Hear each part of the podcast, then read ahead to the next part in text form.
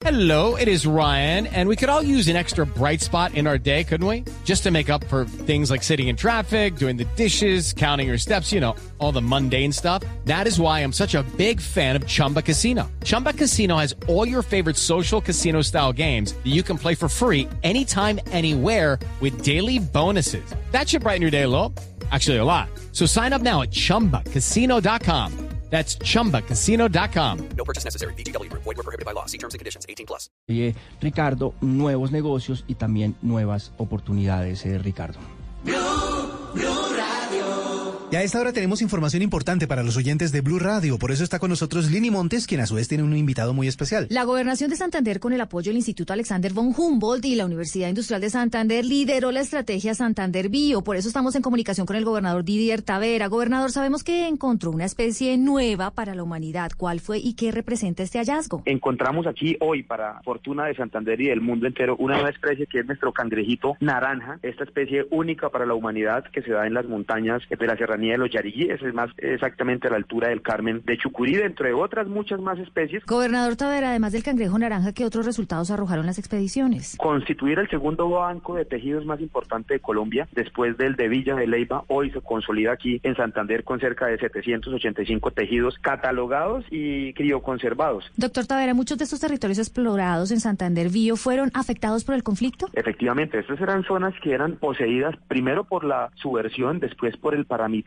Hoy poder decir que estas montañas están libertadas, que estas montañas son libres para la humanidad, pues le da una ventaja competitiva histórica y natural a Santander. Gracias al gobernador Didier Tavera, 8 mil millones invierte la gobernación de Santander para conservar los ecosistemas en el departamento Santander Bio, un aporte para la humanidad.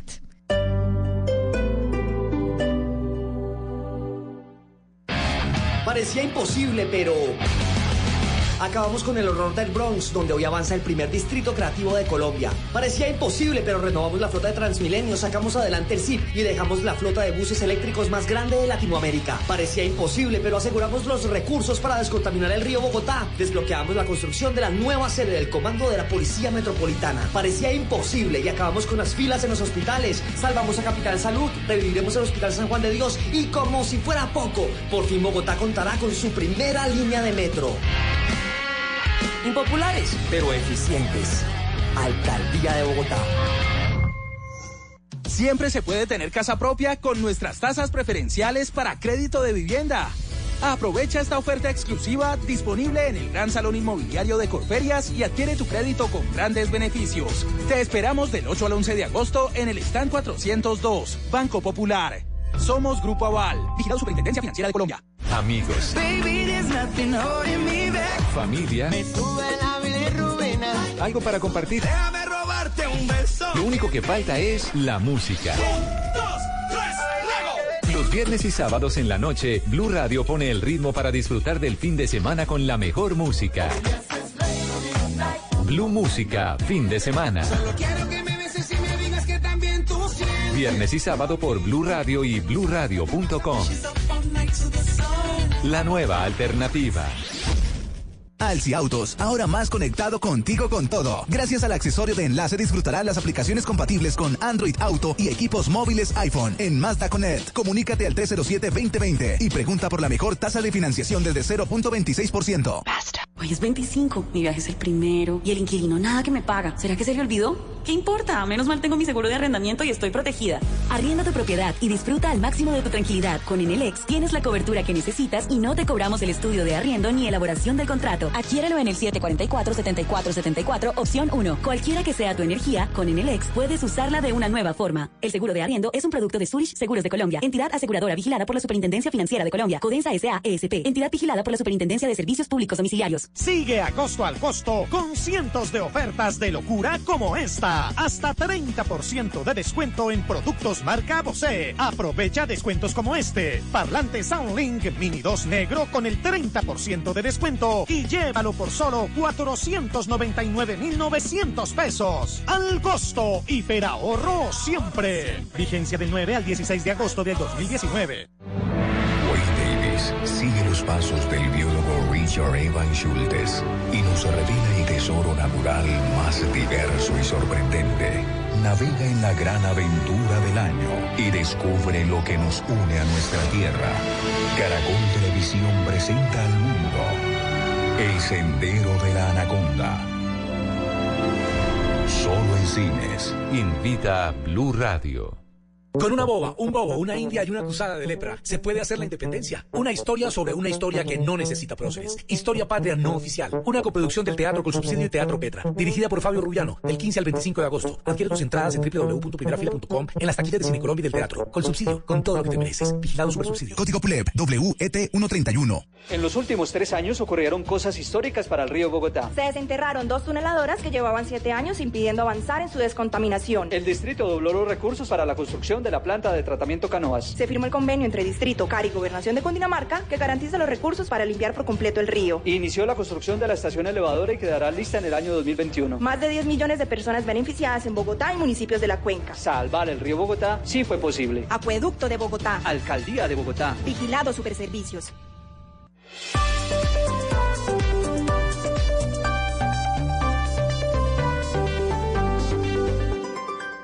Desde este momento, Colombia está al aire. Mañanas Blue con Camila Zuluaga. 10 de la mañana, 34 minutos, ya 35 minutos. Continuamos en Mañanas Blue cuando Colombia está al aire. Empezamos todos los días a las 4 de la mañana y vamos hasta la 1 de la tarde. Hoy es viernes y hace mucho tiempo, don Gonzalo Lázari, no tenemos un viernes de estrenos, por eso creo que hoy es su día, sobre todo en temas musicales, porque el martes habíamos dicho que íbamos a estrenar música, pero por cuenta del cumpleaños de Bogotá, que dijimos tenemos que hacerle un playlist a la ciudad que los recibe a todos, por eso pues no pudimos estrenar y hoy sí estamos ávidos de nueva música. Yo espero, Camila, que nadie me interrumpa con el playlist del día de hoy. Y también espero que Manuel Medrano se pueda arrepentir de lo que hizo. Amo la música que este cantautor bogotano, si no me equivoco, ha hecho hasta el momento. Pero aquí está su último lanzamiento, estreno el día de hoy. Y escuche cómo suena ahora Manuel Medrano.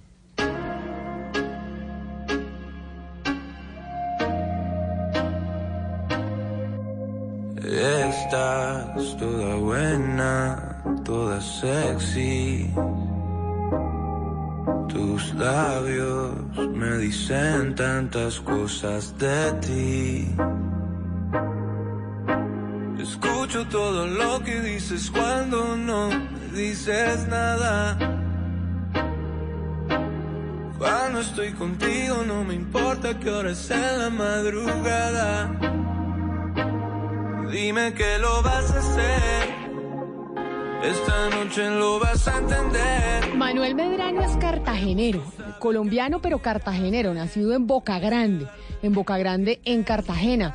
Pero no me molesta, lo que pasa es que seguramente a usted le parece que Manuel Medrano era un poco más alternativo en sus orígenes y tal vez esto es un poco más comercial.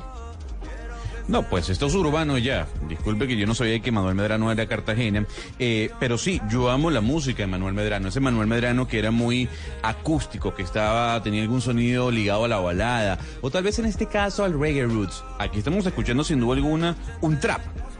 Entonces ya Manuel Medrano es eh, urbano, como, como todos los músicos, ¿no? Cualquier cosa es urbano ahora. No, pero pues es que urbano cabe todo, cabe hip hop, cabe eh, el trap, cabe el reggaetón, cabe el... eh, urbano es absolutamente todo, entonces eh, esto a mí no me parece reggaetón, simplemente es una música un poco distinta a la que él estaba acostumbrado a hacer, pero no me parece tampoco pues que haya caído en algo que lo ofenda a usted profundamente y a los eruditos de la música. Pero a ver, Camila, por favor, ¿usted cree, o sea, si usted escuchase esta canción, usted dice, ¿ese es Manuel Medrano?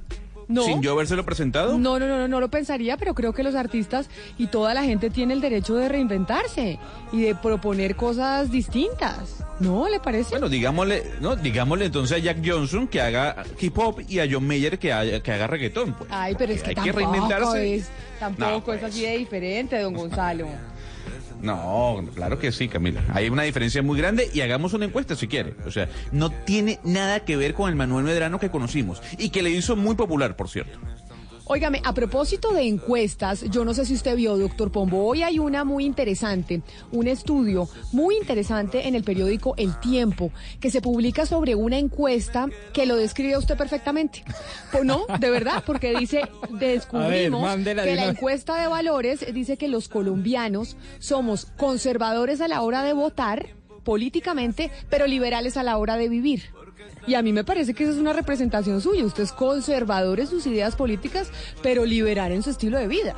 Bueno, a ver, no. Primero, sabes un título que le dio con los buenos días a usted y a los oyentes, eh, la primera página del periódico El Tiempo, y los periodistas tienen todo el derecho de titular como quiera, pero yo eh, leí con cuidado el informe de a fondo y, y me parece que, pues de pronto que el título no le hace justicia al informe, por un lado, y por otro lado, es que hay una eh, muy eh, distorsionada imagen de lo que es un conservador clásico y la gente cree que ser conservador entonces implica no creer en el aborto, en el matrimonio igualitario. Yo no, pero el Partido no. Conservador y los partidos No, no, conservadores. No, en el mundo No, no, no. no están apoyando ese tipo de No, ideas. algunos europeos sí, lo, por, demócrata cristianos como por ejemplo Porque uno los entiende- italianos, algunos españoles, pero el inglés no. Uno entiende, El partido torino, uno entiende que conservador igual al status quo. no. Entonces, conservador igual al status quo, partido conservador además muy ligado a la religión históricamente en diferentes países, lo que implica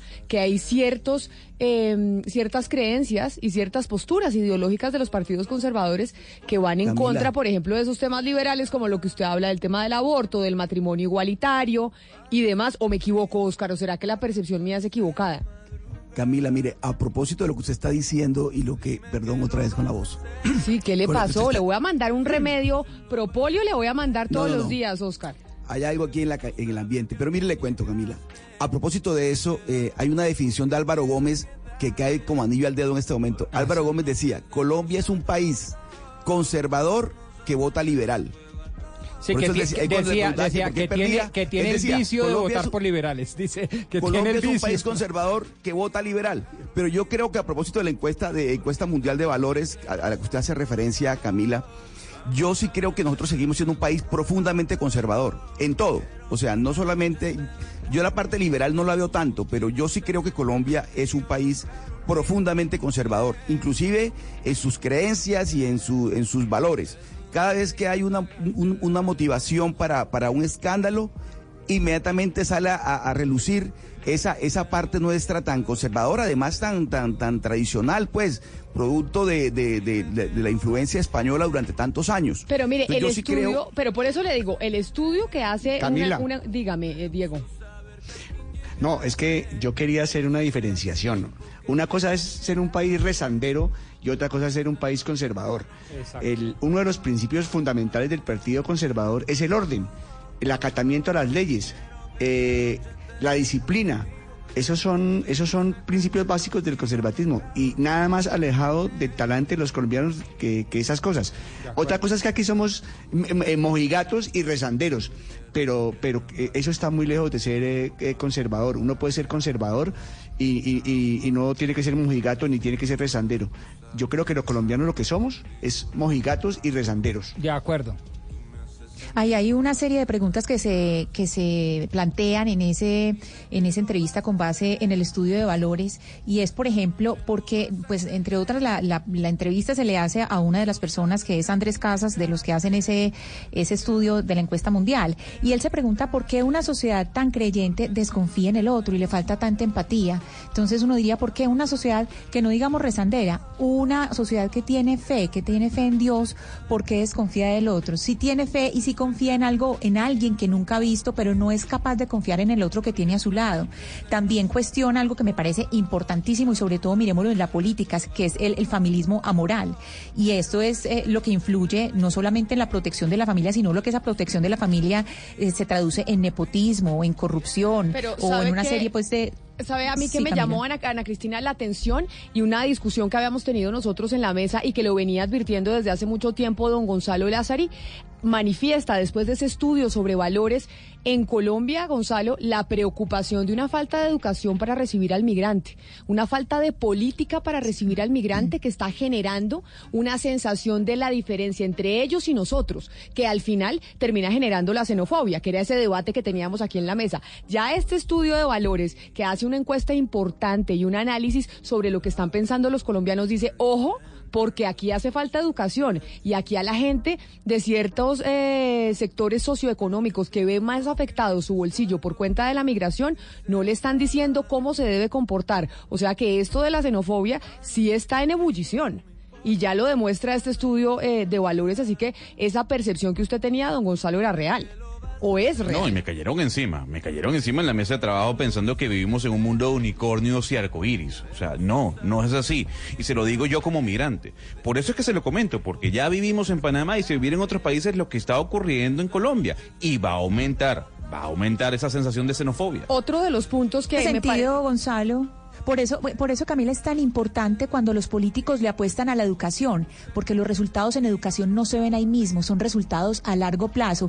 Y yo creo que mucho de esta encuesta tiene que ver es con eso, la fuerza de la cultura, que el conocimiento avanza, pero avanza más rápido que, los, que el cambio Ana social. Cristina. Eso es obvio. Y de ahí la importancia de apostarle a la educación, así no sean inmediatos los resultados Pero- que se vean.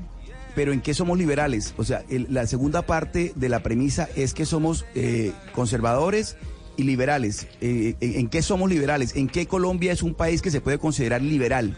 Yo no lo encuentro. ¿En dónde? Mire, por ejemplo, cuando dice, de acuerdo a los resultados del estudio, si Colombia fuera una persona, ¿cómo la describiría?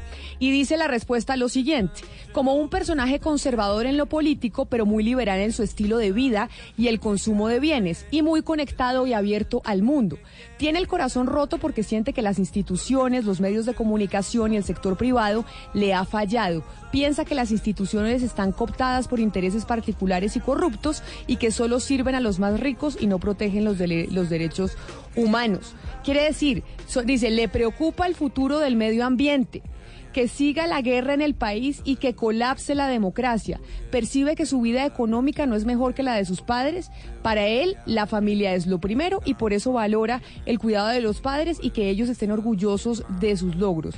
Es decir, lo definiría como una tensión entre lo tradicional y el posmoder- posmodernismo. Es lo que responde quien hace el estudio sobre este tema de valores, de cómo pensamos los colombianos, Oscar, cómo nos estamos comportando. Y sabe que me llamó la atención, que dije, esta se la voy a llevar al doctor Pombo, y es contrario, no, de verdad, sobre el proceso de paz. Y dice, contrario a lo que se cree en los medios eh, de comunicación, contrario a eso, la gente tiene mucho temor de que fracase el proceso de paz. La Mire, gente eh, sí tiene mucho temor de que se le incumpla, Ah, al- claro, eh, que se sí. incumpla lo acordado y que vuelva el conflicto. Y que básicamente ayer lo veíamos y Diego en, eh, en- en- en el Valle del Cauca, ya vemos como la presencia del ELN cada vez es más, es más notoria. Ahora, lo que yo siempre Y- he y dicho, simplemente para contestarle a Camila, es que no hemos salido ni por un instante del conflicto. Vivimos un conflicto pavoroso. No nos hemos puesto de acuerdo cuándo empezó, si en 1910 o con la matanza de las bananeras en 1928 o con la guerra liberal conservadora. Eso es otro tema. Pero lo cierto es que seguimos viviendo un conflicto pavoroso. Claro, pero lo que siente la gente es que la paz cuando se firmó, cuando se firmó el acuerdo, el acuerdo que se firmó, así, así- usted no le parezca, la gente, o eso es lo que percibe, contrario a lo que la gente en los medios de comunicación cree, la gente sí tiene temor de que ese acuerdo no se cumpla, porque sí sintieron unos beneficios de ese acuerdo, de una reducción de la violencia, así los críticos de la- del- del proceso digan que no. Pero eso no lo dicen en encuestas. ¿sí? Claro que sí, algo sobre la paz. Hicimos un análisis especial sobre paz y convivencia con los migrantes. Mm. En contravía con las narrativas de los medios de, de los medios, a los colombianos les preocupa que se acabe el acuerdo de paz, Claro. entrar en guerra internacional y que se vuelva a la guerra interna. Sí, Eso, claro, ah, pero no porque el acuerdo dio propósito del resultados, estudio, Pero claro- sino porque mire, no tenemos la plata suficiente para pagar lo acordado. Ese es el tema. A propósito del estudio, quisiera decir lo siguiente, mire, es un estudio muy serio, en la encuesta mundial de valores, es un estudio que se está realizando desde hace más de 30 años en todos los países y es un estudio que tiene una confiabilidad total, es decir, no estamos hablando de verdad de un estudio, eh, aquí como a veces Gonzalo nos sorprende en la mesa, no, este es un estudio realmente muy serio, muy serio, y en Colombia se está realizando desde 1995. Entonces, digamos que se le está haciendo un seguimiento constante al comportamiento de los colombianos. Por eso vale la pena, eh, digamos, hacer énfasis en lo que, en lo que, en lo que dice el estudio sobre esa parte. Pero yo insisto, Camila, yo creo que en la parte liberal todavía estamos en deuda. Yo creo que Colombia eh, sigue siendo profundamente conservador en sus costumbres, en su manera de ver la vida, en la política. Inclusive, eh, eh, cita al comienzo la, frase del doctor Gómez eh, de que somos un país conservador que vota liberal pero, pero yo sí creo que nosotros todavía nos falta mucho para ser considerados como un país liberal, digamos, de alguna manera, en, todo lo que significa. Oscar, mire, la- usted dice, la usted dice que somos muy conservadores, pero también hay, hay trazos liberales que son importantes. Tampoco podemos decir que estamos en la caverna. Primero, tenemos una constitución por que es no confesional, primero que todo. Segundo, tenemos el- eh, la interrupción voluntaria del embarazo aprobada en tres casos. Tercero, tenemos reconocimiento, por ejemplo, en el tema pensional, reconocimiento a las personas trans. Entonces, sí, es un país muy conservador, pero, pero tampoco estamos en la caverna. O sea, Pero, y hemos ido eh, pero, avanzando. Ana hay Cristina, pequeños pero esos avances son- que son muy valiosos.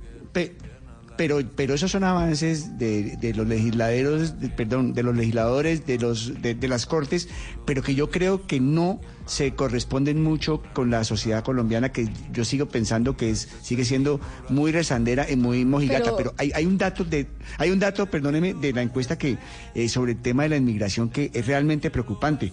Dice que el 83% de la clase baja cree que esta inmigración de venezolanos eh, tiene efectos negativos sobre el empleo. Y ese porcentaje en la clase media y en la clase eh, alta llega al- en, en la media al 79% y en la alta al 75%. O sea, siete, por lo menos siete de cada colombianos creen que eh, los inmigrantes venezolanos le están Claro. quitando el puesto a colombianos. Y eso se ha sido reforzado, me parece que de una forma un poquito alegre e irresponsable por el gobierno cuando dice que una de las causas del desempleo es la inmigración de venezolanos. Yo creo que eso hay que mirarlo con mucho cuidado. Eso lo dijo, pero, pero Diego, sí- eso, eso no lo dijo todo el gobierno. Yo creo que es que el gobierno también está desarticulado en sus comunicaciones y eso fue la ministra de Trabajo la que salió a decir eso. Y uno ve Pero entonces, el presidente también, Camila. Claro, pero uno ve, entonces, por ejemplo, uno vio a la- declaraciones en su momento del ministro Carrasquilla que dijo no, o por ejemplo, incluso del DANE, diciendo, oiga, no tenemos todavía evidencia que diga que esto ha generado, que la migración venezolana ha generado desempleo. Y uno sí ha visto unas comunicaciones desarticuladas de parte del gobierno nacional en torno a ese tema específico. Hasta ahora yo entiendo que eh, la inmigración ha generado unos enormes gastos fiscales y que creo que todo el mundo, tanto tiros como troyanos se han puesto de acuerdo con eso. Segundo, que genera una percepción de xenofobia. Esta encuesta es elocuente en eso y le da la razón a Gonzalo Lázari. Y tercero, eh, lo que hay que mirar es los efectos, a mi modo de ver, de esta inmigración tan masiva en temas de seguridad, en temas de salud, en tema de empleabilidad, entre otros. Claro, lo que sí que tiene que haber, y yo creo que por eso hemos hablado con él muchas veces aquí en Mañanas Blue, el señor Felipe Muñoz ha estado haciendo un trabajo impresionante, Impre- el gerente de frontera, porque sí hay que hacer Sí. una política de educación, porque sí lo que no se puede convertir esto es en que entonces ellos y nosotros, Sí. y una pelea campal ahora entre los migrantes que llegan de Venezuela y nosotros, los colombianos que Y estamos en y- eso, sí no se puede De convertir. acuerdo. Y hago cuña, que yo siempre hablo mal de Santos y de Samper, pues aquí hablemos bien de Santos. Fíjese que el doctor Felipe Muñoz, gerente de frontera, venía del gobierno anterior y el doctor Christian Kruger, eh, gerente o director de Inmigración Colombia, que lo ha hecho fabulosamente bien, venía del gobierno anterior. Luego, este eh, eso es lo que significa este, que este país, en temas sensibles, realmente fundamentales, sí puede generar políticas de Estado. Pues la encuesta de valores es la que estamos hablando de cómo piensan los colombianos. Yo no sé si usted sabía y los de la mesa que ya les voy a decir que hay- empezaron hoy los colombianos a declarar renta. Sí, señores, a empezar a declarar renta, pero antes de irnos precisamente para la DIAN para que nos expliquen y todos empiecen a ponerse las pilas con la con reunir los papeles para la declaración de renta, hay noticias internacionales y sobre todo nos vamos para Hong Kong, Gonzalo, porque la situación en Hong Kong ya llevan varias semanas los hongkoneses protestando porque no quieren que el gobierno chino que se apoderó, pues se apoderó no, le regresaron el territorio los ingleses hace ya 20 años, pues esté cercenándoles sus libertades a los que están a las que están acostumbrados. Bueno, vamos para mes y medio de protestas, Camila, y ha dicho el gobierno de Xi Jinping el día de hoy y le ha pedido al gobierno de Hong Kong, en este, en este caso encabezado por Carrie Lam, que ponga mano duro contra los manifestantes. Y no solo eso, ha dicho el gobierno de Xi Jinping que Estados Unidos, a través de su embajada en Hong Kong, está propiciando este tipo de protestas en contra del gobierno, repito, liderada por Carrie Lam. Por otra parte, a nivel económico, Camila, Reino Unido empieza a sentir ese golpe eh, económico sobre su situación política. Y es que en siete años, por primera vez, la economía baja, cae. Cayó el PIB en el segundo trimestre de este año un- en un 0.2%. Y para finalizar, una noticia que seguramente la va a hacer feliz a usted y al señor Oscar Montes en Barranquilla.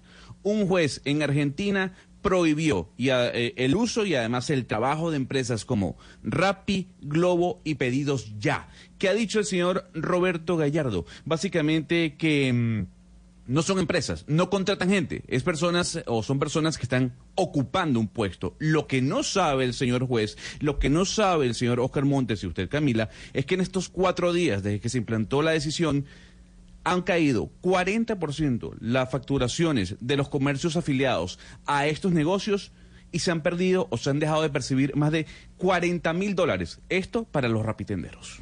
Este es el debate que se da en toda América Latina y en el mundo, pero sobre todo en nuestros países con estas nuevas plataformas tecnológicas y la manera, o por lo menos, cómo se debe emplear, si están, si hay una relación laboral o simplemente es una afiliación a las plataformas, para que vean que no solo en Colombia, ustedes que tanto decía don Gonzalo Lázaro, y eso en, el, en todo el continente, eso ya están aprobando las plataformas, están funcionando perfecto y yo no entiendo por qué aquí en Colombia ustedes se quejan y lo discuten, para que vea que sí, que hay otros países en donde se estaba discutiendo también y se seguirá discutiendo por mucho tiempo, 10 de la mañana 54 minutos. Yo le dije que empezamos a pagar, eh, empezamos a declarar renta, ¿no? Sí. Pues vamos a una pausa y cuando volvamos nos vamos para la DIAN, para decirle a esos oyentes, para que estén pendientes, quiénes tienen que declarar renta, quiénes son los que empiezan a declarar renta hoy y cómo tienen que hacer todo el procedimiento. Colombia está al aire. Respiras fútbol, palpitas fútbol, vive ese fútbol. Todo el fútbol. En Blue Radio con Beta Play. Apuéstale a tu pasión. Tomémonos un tinto. Seamos amigos. Café Águila Roja. Blue Radio. Pensando en fútbol. Blue Radio. La nueva alternativa. Y seguimos acompañándolos a esta hora en Blue Radio. Estamos en Mañanas Blue. Cámara pop-up, selfie y pantalla ultra full view. Así es el sorprendente Y9 Prime 2019, el nuevo smartphone de Huawei que llegó para revolucionar el mundo de las selfies. Gracias a su gran pantalla de 6.59 pulgadas sin notch y su potente batería, podrás disfrutar sin interrupciones de todo el contenido que quieras. No esperes más, súbete a la diversión junto al nuevo Huawei Y9 Prime 2019 y su cámara pop-up selfie. De un punto al otro. De un punto al otro. Voces que recorren el país. Colombia está al aire. Y estamos al aire para decirle a los colombianos lo que muchos consideran una pesadilla, pero es así. Pues hay que declarar renta, hay que pagar impuestos y hay que decirle a la nación qué se tiene o qué se tuvo durante el 2018. A partir de hoy y hasta el 19 de octubre, las personas naturales tienen que declarar renta. Y por eso doña Adriana Solano, subdirectora de asistencia al cliente de la DIAN, está con nosotros. Doctora Solano, bienvenida. Muy buenos días, eh, Camila. Doctora Solano, cuando uno dice em- hay que empezar a declarar renta, acá ya está el doctor Pompo escribiéndole a su contadora porque se asustó. Dijo, oiga, ya, se nos vino la fecha de declarar renta. ¿Quiénes son los que tienen que declarar renta en Colombia a partir de hoy?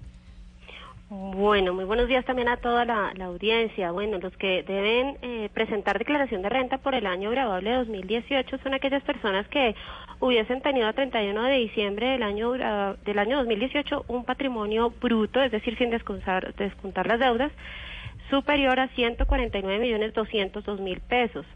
También deberán presentar la declaración aquellas personas que hubieran tenido ingresos brutos iguales o superiores durante el año 2018 a 46 millones 418 mil pesos.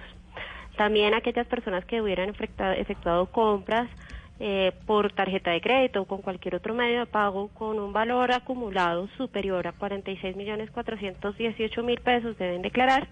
Y finalmente también aquellas personas que hubiesen tenido movimientos eh, bancarios en, en CDTs u demás cuentas por un valor acumulado igual o superior a 46 millones 418 mil pesos.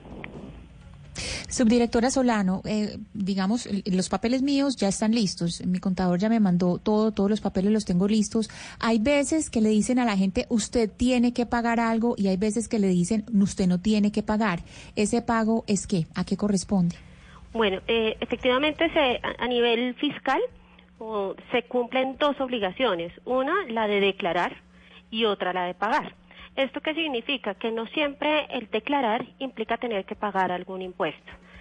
¿Qué pasa cuando se elabora la declaración? Se hacen una serie de cálculos y una depuración donde también vamos a tener en cuenta allí las retenciones en la fuente que ya le hubieran practicado a la persona durante el año, también va a tener que traer allí los saldos a favor que tuviera o los anticipos que yo hubiera pagado el año anterior.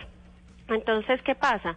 Muchas veces fruto de esos cálculos resulta un saldo a pagar, que es el más usual y conocido.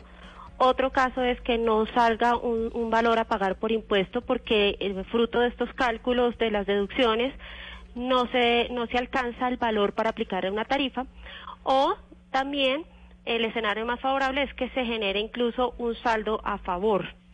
Entonces, pero mire, pero mire, doctora Solano, esto que usted nos está explicando hace que para muchos oyentes que incluso nos escriben y la gente dice, es muy difícil declarar renta en Colombia. Por ejemplo, usted nos dice, una persona que se gane más de 3 millones 700 mil pesos eh, al mes o que se haya ganado más de 3 millones 700 mil pesos mensuales durante el año pasado tiene que declarar renta. No necesariamente va a tener que pagar algo de impuestos, pero sí tiene que declarar.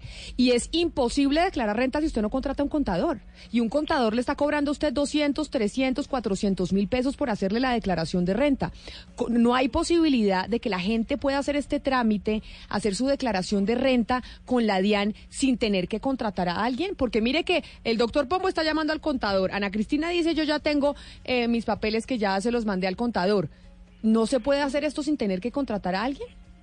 Claro, sí señora, por eso la DIAN ha venido implementando una serie de herramientas de ayuda muy posicionadas entre ya muchos ciudadanos e incluso los contadores que, que usted bien menciona hacen, hacen de hecho uso de esta herramienta y es el programa Ayuda a Renta. En la página de la DIAN, en el micrositio de, de renta que lo hemos dispuesto año tras año, eh, tenemos allí este programa. Es un programa que funciona a través de Excel y va guiando casilla Sí. por casilla a los ciudadanos en incorporar la información de tal forma que al final él automáticamente le hace los cálculos para determinar si tiene un impuesto a cargo o tiene o un valor en ceros o un saldo a favor. Doctora Solano, mire, a mí me acaba de llegar de la DIAN a mi correo una carta que dice declara- declaración sugerida impuestos sobre la renta y complementarios para el año 2018. Entiendo que esta es la sugerencia.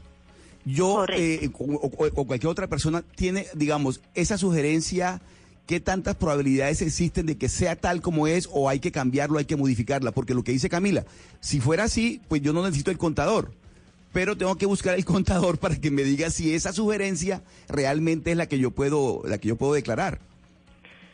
Sí, eh, la declaración sugerida es otra otra herramienta adicional, es, es un piloto, es una estrategia nueva que estamos implementando este año. Está dirigida solamente para las personas que hubieran tenido ingresos de rentas de trabajo o rentas de pensiones. En el micrositio que les indicaba anteriormente pueden indicar, eh, consultar cada persona con su cédula de ciudadanía si la DIAN les ha generado una, una declaración sugerida. Ahora bien, frente al- a, lo que usted señala eh, de si es, si es necesario, una vez se tiene esa declaración sugerida, contratar un contador, lo que hay que hacer es revisar si adicional a los datos que le está arrojando allí la declaración sugerida, usted tiene que adicionar algo más. La declaración sugerida en este momento solamente le está eh, presentando a usted los valores de los ingresos, de ingresos no, constitutivo- no constitutivos de renta, que son los pagos que se han hecho por salud, por pensión, y, y le está arrojando también las retenciones en la fuente que le hayan practicado.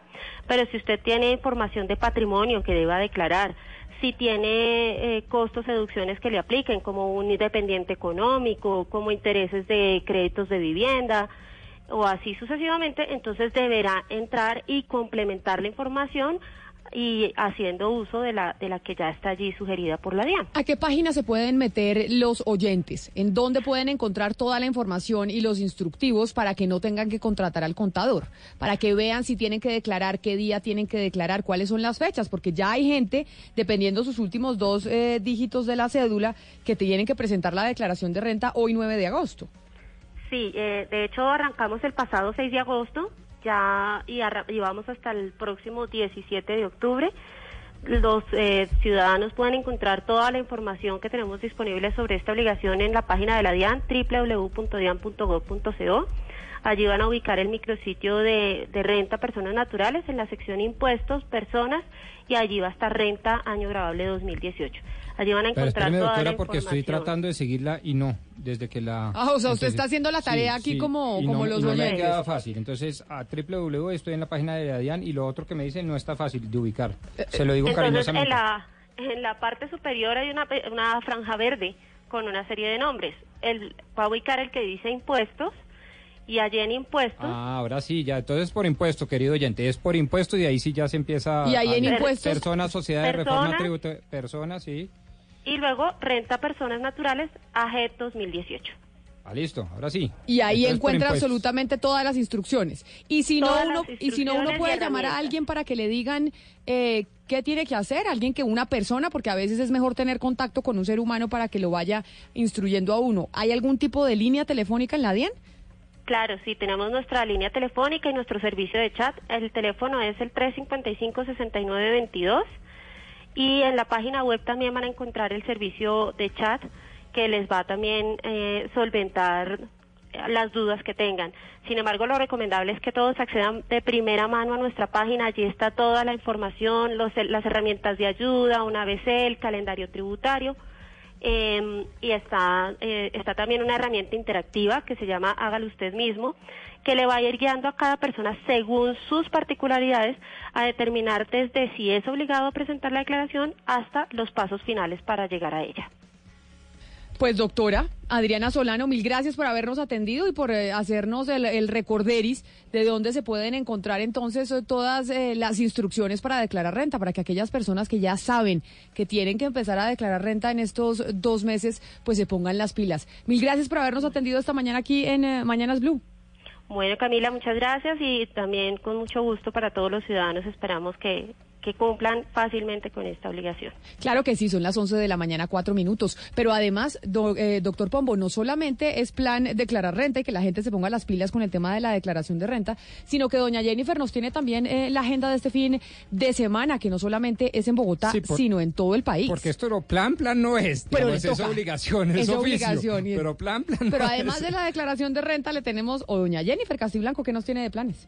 Y ya que he sacarte de mi memoria. Y como les contábamos, el pasado viernes inició el tradicional festival de verano aquí en Bogotá. Una de las actividades más importantes para este fin de semana tiene que ver con el Gran Festival La Calle 2019. Será este 11 de agosto, desde las 10 de la mañana, en el Parque Simón Bolívar. Un concierto donde los asistentes podrán disfrutar de artistas como Los Tigres del Norte, Paola Jara, Jesse Uribe, Peter Manjarres, Mike Bahía, entre otros. Y en el Parque 93 en Bogotá se estará llevando a cabo el Festival Bienestar Yo. Un evento que busca visibilizar las iniciativas y tendencias de bienestar. La programación incluye temas relacionados con pensamiento, movimiento y alimentación. Están todos muy invitados.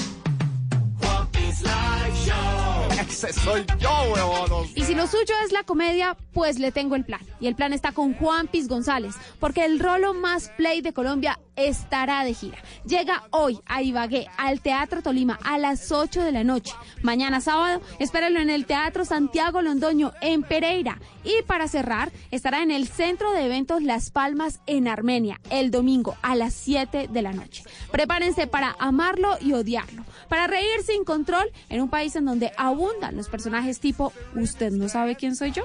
Un show para ver lo que jamás se debe ser y para decir What the fuck.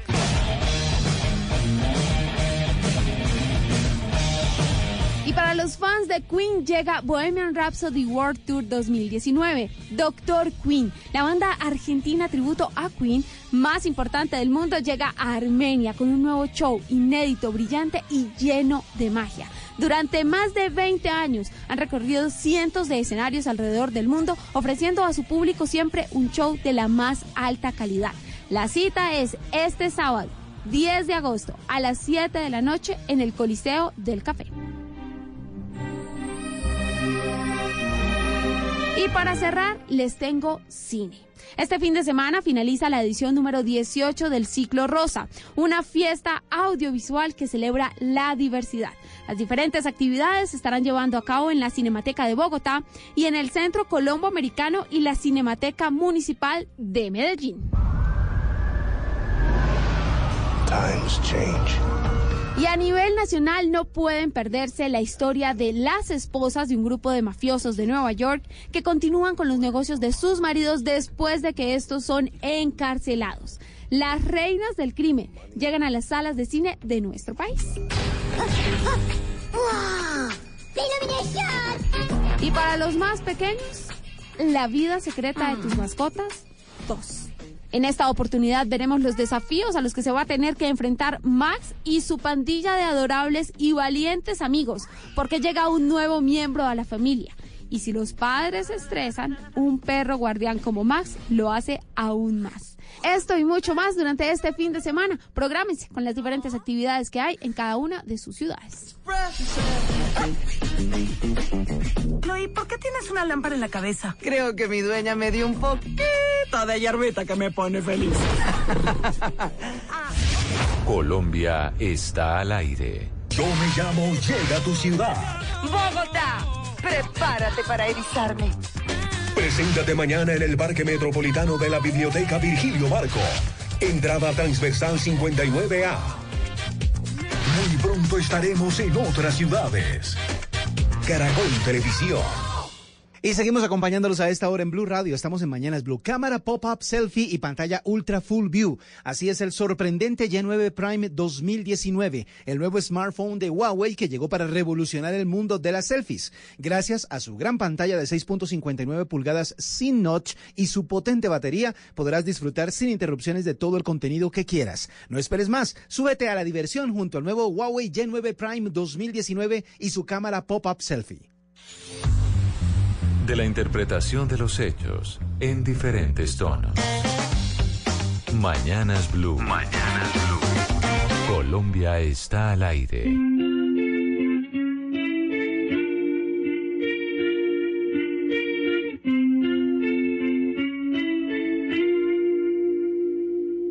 Por primera vez no hay seguridad.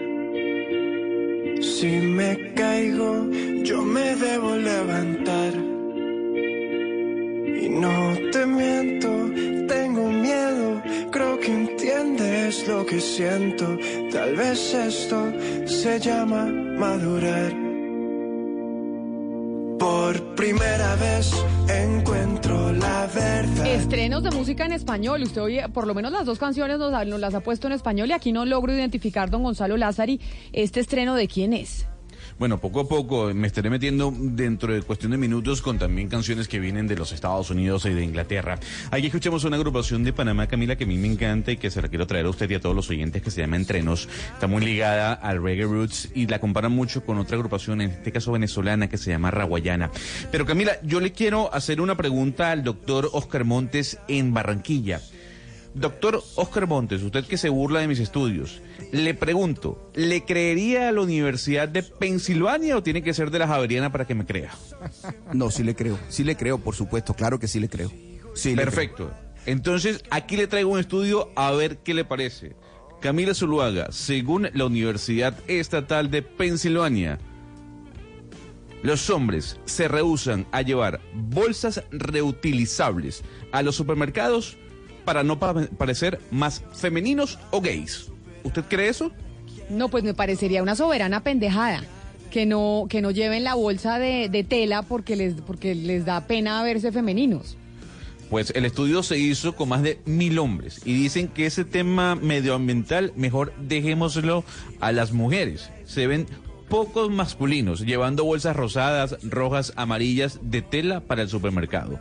Doctor Oscar, ¿le cree a la Universidad de Pensilvania o otra pendejada más? A ver, Gonzalo Lázari. Yo le creo a la Universidad de Pensilvania, menos en este estudio. ah, pues. O sea, en este sí no, lo que pasa es que este estudio sí, Sí, y- sí, pero si realmente los hombres están pensando así, qué pendejada. O sea, es que el planeta sí, sí, necesita sí. mucho más aporte de todos que ahora que entonces les da miedo verse femeninos, como por qué? No, pero no es culpa No, de la pero- universidad ni del estudio. Yo sí le creo al estudio, lo que pasa es que Oye, creo que los mil encuestados son los pendejos. Eso es otra cosa. Sí, No, lo pero a ver, una, muestra, una muestra grande de pendejos, ¿no? Porque un muestreo de, de mil personas es bastante grande. Y estamos claro. hablando de la zona más civilizada de los Estados Unidos, en el East Coast, en la Claro, pero oriental. no, pero Pensilvania New no, eh, pero no tan civil, o sea, Pensilvania es el ¿No estado más civilizado? pobre de los Estados Unidos. El estado más pobre económicamente de los Estados Unidos es Pensilvania. El East Coast usted piensa que es, civilizado por cuenta por cuenta de Boston y Nueva York, pero no, Pensilvania. No Pensilvania, es el estado más pobre Ahora, del no, no sé, pero digo yo, pero, pero sí, claro, Lo, cierto del caso, doctor Pombo y Camila, es que las bolsas que se están otorgando, que están pues, colocando a la venta, no es que sean tan masculinas, ¿no? La mayoría son colores vivos, No, rojos, pero- pero- rosados, amarillos, azules Pero- bebés, por ejemplo. Pero yo, no creo que sea un problema tanto de como de como de, de feminidad o masculinidad, sino de, de- de pragmatismo que tiene asociado al sexo. Las mujeres eh, andan con esos bolsos inmensos y entre esos productos miles que tienen entre el bolso, hoy en día tienen una bolsita, ¿no? Que se, que se enrolla muy fácilmente y la sacan eh, eh, y la utilizan en el, en el mercado. Uno no hace eso. Yo no creo que sea tanto porque nos parezca que nos vemos gays, sino porque no, no, no, no tenemos eso metido en la Pero, eh, cabeza y cuando, y cuando llegamos al momento de pagar nos acordamos de la bolsa que tenemos además, entre, la- Diego, entre el baúl del carro. Uno se pregunta, ¿qué tiene de malo? O sea, mejor dicho, me parece perfecta la explicación, pero ¿qué tendría de malo que se les asociara con, eh, con ser femeninos o que se les viera gays? ¿Eso qué tendría de malo? No, en mi casa yo hago los floreros todo, eh, eh, en, en mi casa el que hace los floreros soy yo. Comencé haciendo floreros muy varoniles de liconias, unas flores muy bonitas, y ahora hago eh, incluso la- a las de las rosas. Yo creo que los hombres hoy en día ya no nos importan esas estigmatizacio- estigmatizaciones y que y, y hacemos lo que nos gusta. Si nos gusta hacer floreros, hacemos floreros. si nos gusta cocinar, cocinamos. Y los floreros de liconias que duran, usted hace un florero de liconias, eso le dura un mes en la casa, porque las heliconias En Cali duran no, un montón. no, en- pero en Cali no, porque por el clima caliente se deterioran mucho más fácil. Duran entre una y dos semanas, no dependiendo del tipo de creer. liconia. Aquí en Bogotá las heliconias duran bastante. Duran No, bastante. aquí con el calor, aquí con el calor, más de dos semanas no le dura ninguna heliconia, ni siquiera para que vea cómo estoy de conocedor del tema, ni siquiera la caribea, que es la heliconia que más, que más dura. Eh, eh, Pues yo máximo sí dos quiero ver ese, ese estudio del que está hablando Gonzalo, pues porque la Universidad de Pensilvania es supremamente confiable, pero me parece rarísimo ese grupo de personas que, que entrevistó, porque es que, pues primero, eh, es decir, hay que tener una fragilidad inmensa para pensar que una bolsa amenaza la sexualidad de uno, Sí, pues el color de una bolsa. Eso, eso en primer lugar, exacto, qué pendejada. Y segundo, en un lugar como Pensilvania, es que, es decir, Pensilvania es una ciudad, eh, Pensilvania es eh, un estado donde de verdad hay eh, una cantidad de personas que están en movimientos eh, serios eh, ecologistas y que además tiene universidades importantísimas, porque no solamente la Universidad de Pensilvania, sino Penn State. Hay unas universidades importantísimas donde se donde se emprenden unos movimientos ecológicos muy importantes. Yo no sé, yo la verdad Claro. no sé cuál fue, dónde se enfocaron, en qué grupo se enfocaron, porque suena rarísimo ese resultado. Pero repito, a ver, no es tan difícil. Más de mil hombres. Le- eh, la universidad le hizo el estudio a más de mil hombres. Señora Ana, usted puede buscar la revista Sex Roles y dentro de esa revista está el estudio que hizo la Universidad de Pensilvania. Sí, en la costa este de los Estados Unidos, créanlo o no. Sí, pero, pero me parece, Gonzalo, que, bueno, digamos, no voy a cuestionar ahora yo la, la, la, la confiabilidad de la Universidad de Pensilvania, pero digamos, el estudio como tal me parece que, o sea, primero a cuenta de que a estas alturas de la vida, cuando ya se ha, se ha avanzado tanto en todo. Y, y sobre todo en, Pues. esta- en, esta- en este aspecto. Y segundo, el tema que usted decía ahora, que los colores, que hay unos colores, que es- eso, no, eso no va por ahí. O sea, realmente yo creo que la, la condición en la que uno asume su vida eh, está por encima de esas cosas. Es decir, y la bolsa, que si la bolsa es de color de- o de otro color, Sí, eso que- no, eso que- no es por ahí. Oiga, Oscar, y ahora que lo estoy escuchando, es que mire que estaba viendo una noticia que publicó la revista Semana sobre Carlos Ordosgoitia, candidato a la alcaldía en Montería, Y que es conocido por ser eh, el candidato del Partido Conservador, pero principalmente apoyado por David Barguil. Y lo que dice el artículo es que el eh, candidato Carlos Ordós Goitia estaba en el CISBEN, o sea, que uno, que el señor es un empresario muy acaudalado del eh, departamento de Córdoba y que antes de ser candidato estaba afiliado al CISBEN. ¿Usted había visto esto? Pues Camila, mire, en el tema de la, de la, del el tema electoral en Córdoba, en Córdoba y en Montería específicamente, está muy agitado. Esto que están contando de, de Ordós Goitia, yo lo había leído en, alguno, en algún momento, pero además en ese momento también se dijo que ah, existía el famoso cartel del CISBEN. ¿Se acuerda que lo que hay en Córdoba son cartel de la hemofilia, cartel, bueno, hay 20 mil carteles, que también había un cartel del CISBEN, pero, pero no sé si esas investigaciones hasta dónde, hasta dónde avanzaron.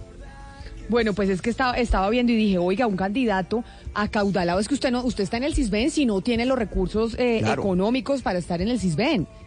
O sea, para pagar una medicina prepagada o para estar en el régimen contributivo.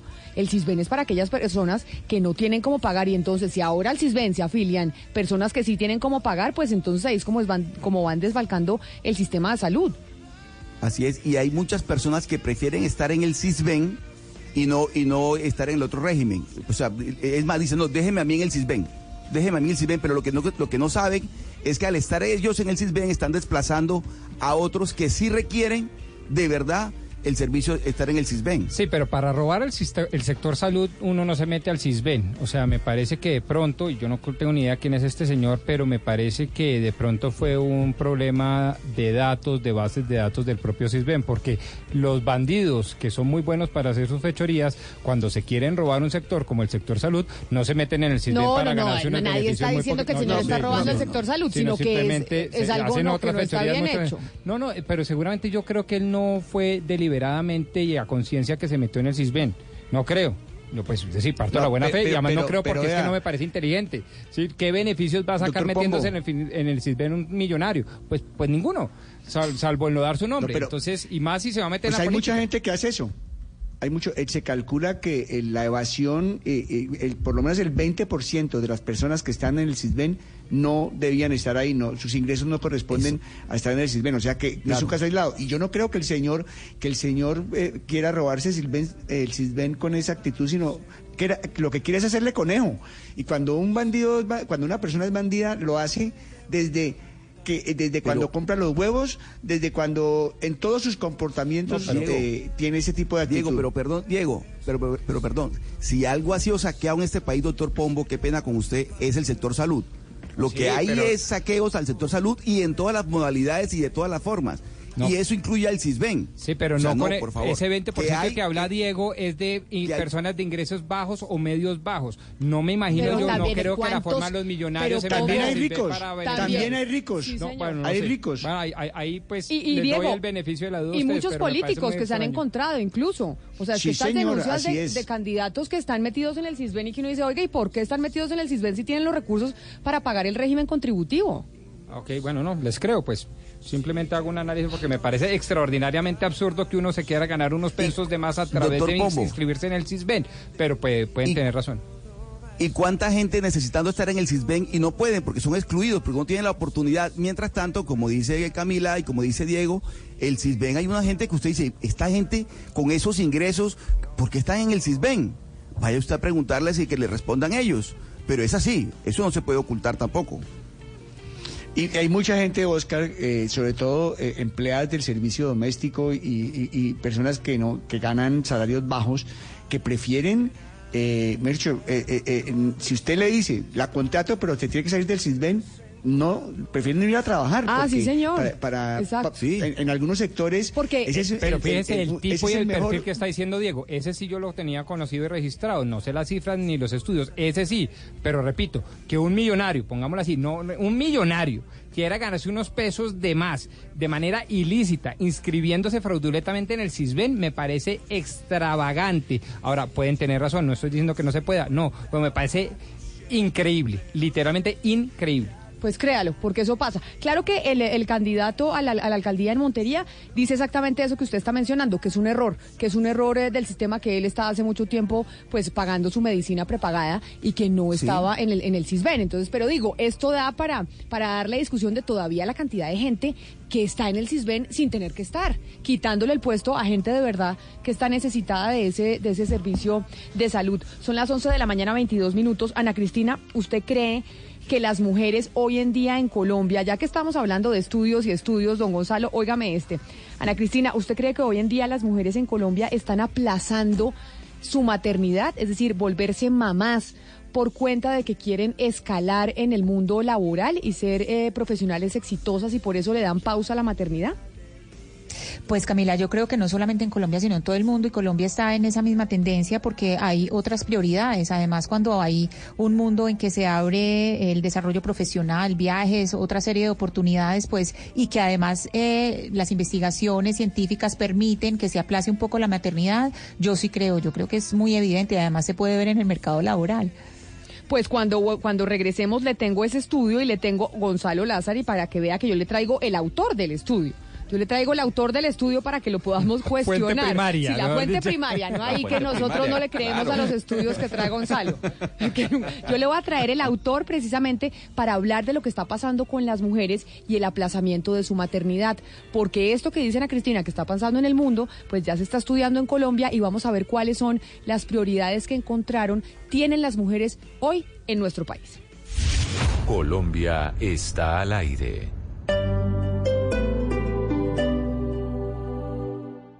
Ahora puedes hablar y ver en tiempo real lo que pasa con tu hogar o negocio. Prosegur Alarmas trae a Colombia la cámara con doble vía de comunicación. Aprovecha y lleva gratis la alarma que te da control total. Llama hoy al numeral 743. Recuerda, numeral 743 o ingresa a prosegur.com.co. Aplica condiciones y restricciones. Vigilado por Superintendencia de Vigilancia y Seguridad Privada. Y a esta hora en Blue Radio, una noticia importante. ¿Sabías que las empresas con empleados altamente comprometidos pueden llegar a incrementar en un 50% la lealtad de sus clientes? Si haces parte de Colsubsidio, tendrás acceso a un amplio portafolio de soluciones para el bienestar físico y emocional de tu gente y sus familias. Piscilago a la carta, pasadías corporativos, vacaciones recreo deportivas y mucho más. Tendrás trabajadores más comprometidos que se preocupan por tus clientes. Ven y haz parte de Colsubsidio. Afíliate y encuentra estas y muchas más opciones llamando al 475-0999, opción 1. Vigilado Supersubsidio.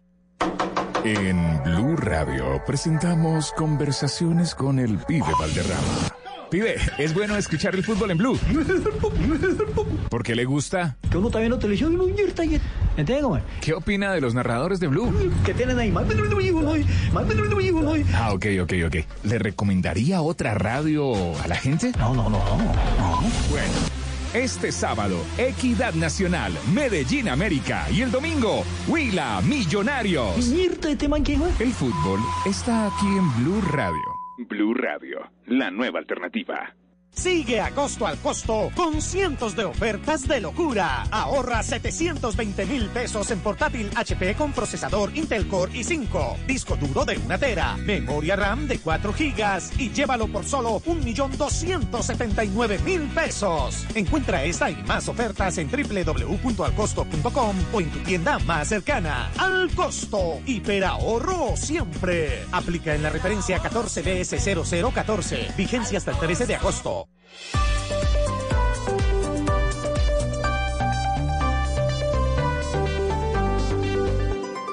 Diversas ópticas. Hechos que marcan el acontecer. Mañanas Blue. Mañanas Blue. Colombia está al aire. Only want to say that I gave it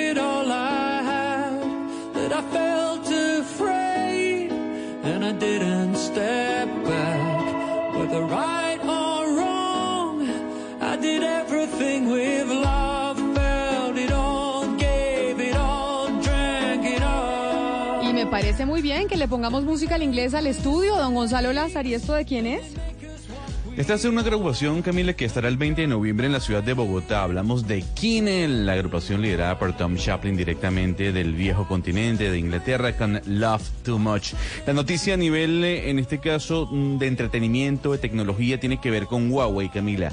Se acaba de confirmar que Huawei lanzó su sistema operativo llamado Harmony OS. Lo que quiere decir es que en poco tiempo ya no tendrá que depender de Android, o sea, de Google. Es decir, está esto que estaban anunciando los de Huawei y los chinos en medio de la guerra comercial con los Estados Unidos para que no les pudieran, no los pudieran chantajear con el tema de la prohibición de que los sistemas operativos de empresas norteamericanas se le prestaran a servicio, se, le se los prestaran a empresas chinas. Acá entonces toca es preguntar cuánto tiempo se va a demorar la gente en aprender a utilizar ese sistema operativo de Se Huawei. espera que se espera que esté lanzándose a finales de este año y lo interesante es que también este sistema operativo estará disponible para vehículos hechos en China. Así que viene con toda la compañía que lidera sin duda alguna el gobierno chino, porque hay que recordar que gran parte del capital de Huawei pertenece al gobierno liderado por Xi Jinping.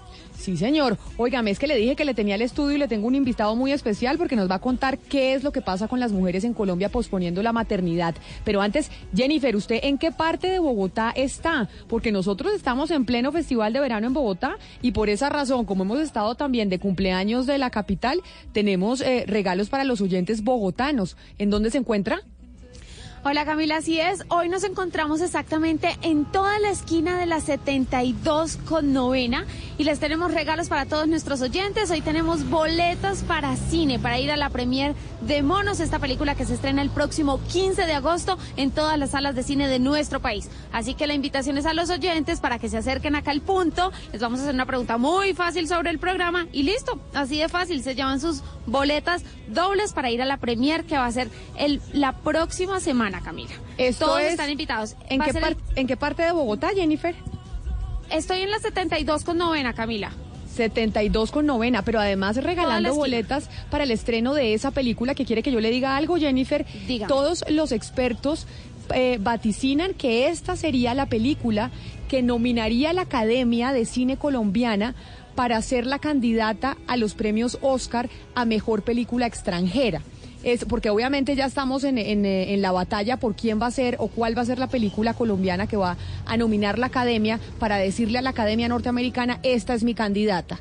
Y allá en Estados Unidos, la academia norteamericana, pues decide quiénes son los finalistas para ya estar nominados a los premios Oscar. Así que importante película para verse y maravillosas boletas las que usted tiene, Jennifer. Sí, señora, la premier es el próximo 13 de agosto a las 8 de la noche en Titán Plaza. Bueno, Entonces así- acá los estoy esperando. Ah, bueno, usted nos avisa cuando tenga cuando tenga oyentes eh, con usted. Las preguntas las preguntas son muy fáciles, son eh, sobre el programa y se va y tiene plan de cine la próxima semana, que siempre es un planzazo. Ir a cine es un planzazo. Ver cine colombiano además y sobre todo esta película que eh, puede ser la película eh, no, pues candidata de la Academia Colombiana de Cine para ir a los premios Oscar. Dios mío, estamos llenos de, de noticias y quiero irme con el estudio para, para hablar de las mujeres, pero es que tenemos oro en los Juegos Panamericanos en Perú, don Sebastián. Buenas noticias para el país. Sí, señora Camila, un saludo para todos. Y de oro, Pedro Causil, 24 segundos, 7 milésimas, ha ganado la prueba de 300 metros contra reloj individual del patinaje de carreras de los Juegos Panamericanos de Lima 2019, medalla eh, de, sí, de Lima 2019 y medalla número 19 de Colombia en estas justas. Quedamos pendientes de lo que haga Mariana Pajón después de las 2 de la tarde en el BMX y también una buena noticia llega desde la lucha porque Jacqueline Rentería, medallista olímpica por Colombia en Londres 2012, acaba de pasar a la final de los 62 kilogramos, así que otra lucha por el oro en estos Juegos Panamericanos para Colombia hoy, que puede ser de varias medallas doradas. Camila, le cuento que ver entrenar a Pedro Causil, él entrena en el club de patinaje de Envigado, ver entrenar a Pedro Causil, eso es lo máximo, es una belleza como entrenan los patinadores acá y en- los entrenamientos de él son especialmente impresionantes porque él ya tiene una calidad, pues eh, tiene varias eh, media- medallas, también eh, ha sido campeón mundial, pero es impresionante la velocidad que alcanza él y todo el grupo pues de, de patinaje de Envigado. Qué maravilla. Otra medalla de oro para el equipo colombiano en esta oportunidad de patinaje. Sebastián. Sí, señora, mire lo que hablaba mm, eh, de Pedro Causil. ha igualado con cuatro medallas de oro a Miguel Ángel Rodríguez y a Yosimar Calvo, los máximos medallistas panamericanos por Colombia en estas justas. Pero Pedro mañana va a competir en una nueva prueba en el patinaje, así que se puede convertir en el atleta colombiano con más medallas de oro, llegando a cinco para mañana en unos Juegos Panamericanos para Colombia, pasando al de squash, que es Miguel Ángel Rodríguez, y al gimnasta, que es Josimar Calvo. Sebastián, con esta medalla de oro, Colombia está en qué puesto en los Juegos Panamericanos, es decir, porque estábamos de quintos hasta la última vez que yo que yo supe en la actualización. En este momento, ¿cómo estamos en el escalafón? De séptimos. Sí, estamos con 19 oros, a uno de Argentina y a tres de Cuba. Argentina ha remontado bastante, sobre todo en la natación, ha ganado las últimas medallas. Esta noche nos jugamos un mano a mano con ellos porque vamos a jugar la final eh, de fútbol femenino. Entonces va a ser o Argentina se nos va a una o nosotros por ese lado los igualamos. Eh, ellos no son tan fuertes en BMX. Creo que lo único que le queda a Argentina grande por sumar es en el ciclismo de ruta mañana con eh, Maximiliano Richese, que fue compañero de Gaviria en el eh. Y también les quedan las dos de fútbol, mientras que a nosotros nos queda BMX, nos queda judo, nos queda lucha, nos queda también ciclismo, nos queda tiro con arco. Entonces creo que la lucha va a ser con ese sexto lugar por Pues vamos a ver y nosotros pendientes de usted en Perú, precisamente con nuestros deportistas, para ver cómo nos va en esos Juegos eh, Panamericanos. Nos sigue actualizando usted, don Sebastián, allá desde Perú, qué pasa con, eh, con nuestros colombianos, ¿le parece? Por supuesto que sí, con muchos oros esperamos. Claro que sí, y ya que don Sebastián nos hablaba de ese encuentro de nuestras superpoderosas del equipo de fútbol femenino colombiano que se enfrenta esta noche a las ocho y media de la noche y vamos a estar pendientes de ese partido, yo, don Gonzalo Lázari, pues vamos a hablar pues de las mujeres, porque es que tenemos a Vincent Payet, que es gerente general de Ferring Colombia. Ferring Colombia es una farmacéutica que, di- que hizo el estudio que yo le estoy contando, en donde dice que las mujeres están posponiendo su maternidad o están decidiendo no tener hijos por el temor a perder su trabajo o por, perder espacio en el campo profesional. Señor eh, Vincent Payet, mil gracias por, por estar con nosotros hoy aquí en Mañanas Blue. Bienvenido. Hola, buenos días, buenos días, Camila. ¿Por qué razón decidieron hacer este estudio sobre el tema de la maternidad en, eh, en la, en- en la mujer? Mira, Camila, este, lo que vemos este, a nivel mundial es un, un cambio en el tema de este, la edad para el primer embarazo y queríamos este, ver si Colombia está alineado con esta tendencia. Y creo que ya lo hemos demostrado. Pero, ¿y lo que ustedes hicieron con este estudio fue con cuántas mujeres? Es decir, porque nosotros, yo no sé si usted nos estaba escuchando, señor Payet, estábamos cuestionando a nuestro compañero don Gonzalo Lázari, que nos trajo un estudio de la Universidad de Pensilvania sobre los hombres utilizando bolsas. Y el estudio que ustedes se realizaron, ¿cuándo lo realizaron y con qué grupo eh, objetivo? Mira, nosotros este, hemos hecho este, estudios en las tres principales este, ciudades, este, considerando Cali, Medellín y Bogotá. Hemos hecho este, focus group con mujeres, este, con grupos de más de 25 personas, estudiando este, expresión digital con más de 150 mil y también este, una encuesta telefónica de 150 personas. Esto fue el grupo este que hemos este, contemplado por los tres últimos meses. Estas son mujeres entre, en- de entre qué edades? ¿Cuáles son las edades que ustedes estudiaron? Perfecto, son mujeres entre 20 y 35 años con un nivel de educación este, medio alto. Y las prioridades que tienen estas mujeres de los 20 a los 35 años hoy en Colombia son cuáles? Porque antiguamente pues eh, muchas mujeres tenían como principal sueño ser mamás y crear una familia. Hoy en día las prioridades de las mujeres entre los 20 y los 35 son cuáles según lo que ustedes encontraron. Bueno, esto es eh, justamente lo que entendemos que está cambiando. Creo que la primera que sale, de- que se destaca de este, de este estudio, es que primero esta carrera. Este, la primera viene la carrera, después viene la experiencia este, personal, eh, que se asocia mucho a viajar y conocer el resto del mundo y otras culturas, y después vuelven otra vez a terminar los estudios antes finalmente de pasar a la parte emocional y a construir la pareja. Y esto es lo que nos lleva a este, extender el tiempo hasta el primer niño. Mire, me dice un oyente, señor Payet, de hecho Miguel Ángel S., me dice, este tema aplica en Colombia para las mujeres de estrato alto, porque deberían revisar las estadísticas de embarazo adolescente en los colegios públicos de Soacha o de Ciudad Bolívar en Bogotá. ¿Este estudio aplica solamente para el estrato alto en Colombia o ustedes también revisaron qué pasa con aquellas mujeres de sectores eh, socioeconómicos más bajos? No, el estudio se limitó justamente al estrato social de medio y alto, definitivamente, es donde vemos este cambio. Y por eso, porque este cambio está asociado justamente a esta población que quiere y está estudiando por más tiempo que el promedio. Y una de las razones, según veo en el estudio, también es que se puede llegar a perder el trabajo o se puede llegar a no tener el trabajo que se sueña por cuenta de ser mamá. Mira, no, yo no diría tanto eso. Lo que sale es que primero es que están este, con un objetivo de este, cerrar la carrera y tener un objetivo profesional este, eh, tal cual lo han pensado. Es decir, no es tanto perder, sino llegar al nivel de la experiencia profesional y al puesto que están considerando como que el que quieren tener. Y, y no es tanto perder. Creo que la parte de perder es otro tema. Aquí lo que enseñamos es cuál es el objetivo y por qué voy a postergar mi este, maternidad. Señor Fallet, ¿qué tanto, eh, le voy a preguntar sobre todo eso por la intención de este estudio que ustedes hacen? ¿Ustedes este estudio van a cruzar esa información con otros estudios previos de manera que eh, se puedan tomar eh, medidas o qué tipo de conocimiento quieren sacar de este estudio y para qué? Mira, lo que finalmente estamos encontrando a nivel mundial es este cambio, este cambio de este, postergar la maternidad. De hecho, este cambio se inició hace mucho tiempo. Puede ser que ahí no tenemos este tanto la parte histórica de Colombia, pero si lo miramos en Europa y en Estados Unidos, este cambio empezó en los años 80. Y lo que vemos es un aumento considerable del acceso al primer bebé después de los 35 años. Y es lo que se está midiendo. Y este, esta tendencia es realmente en todos los países este, desarrollados y en desarrollo lo vemos desde muy claramente.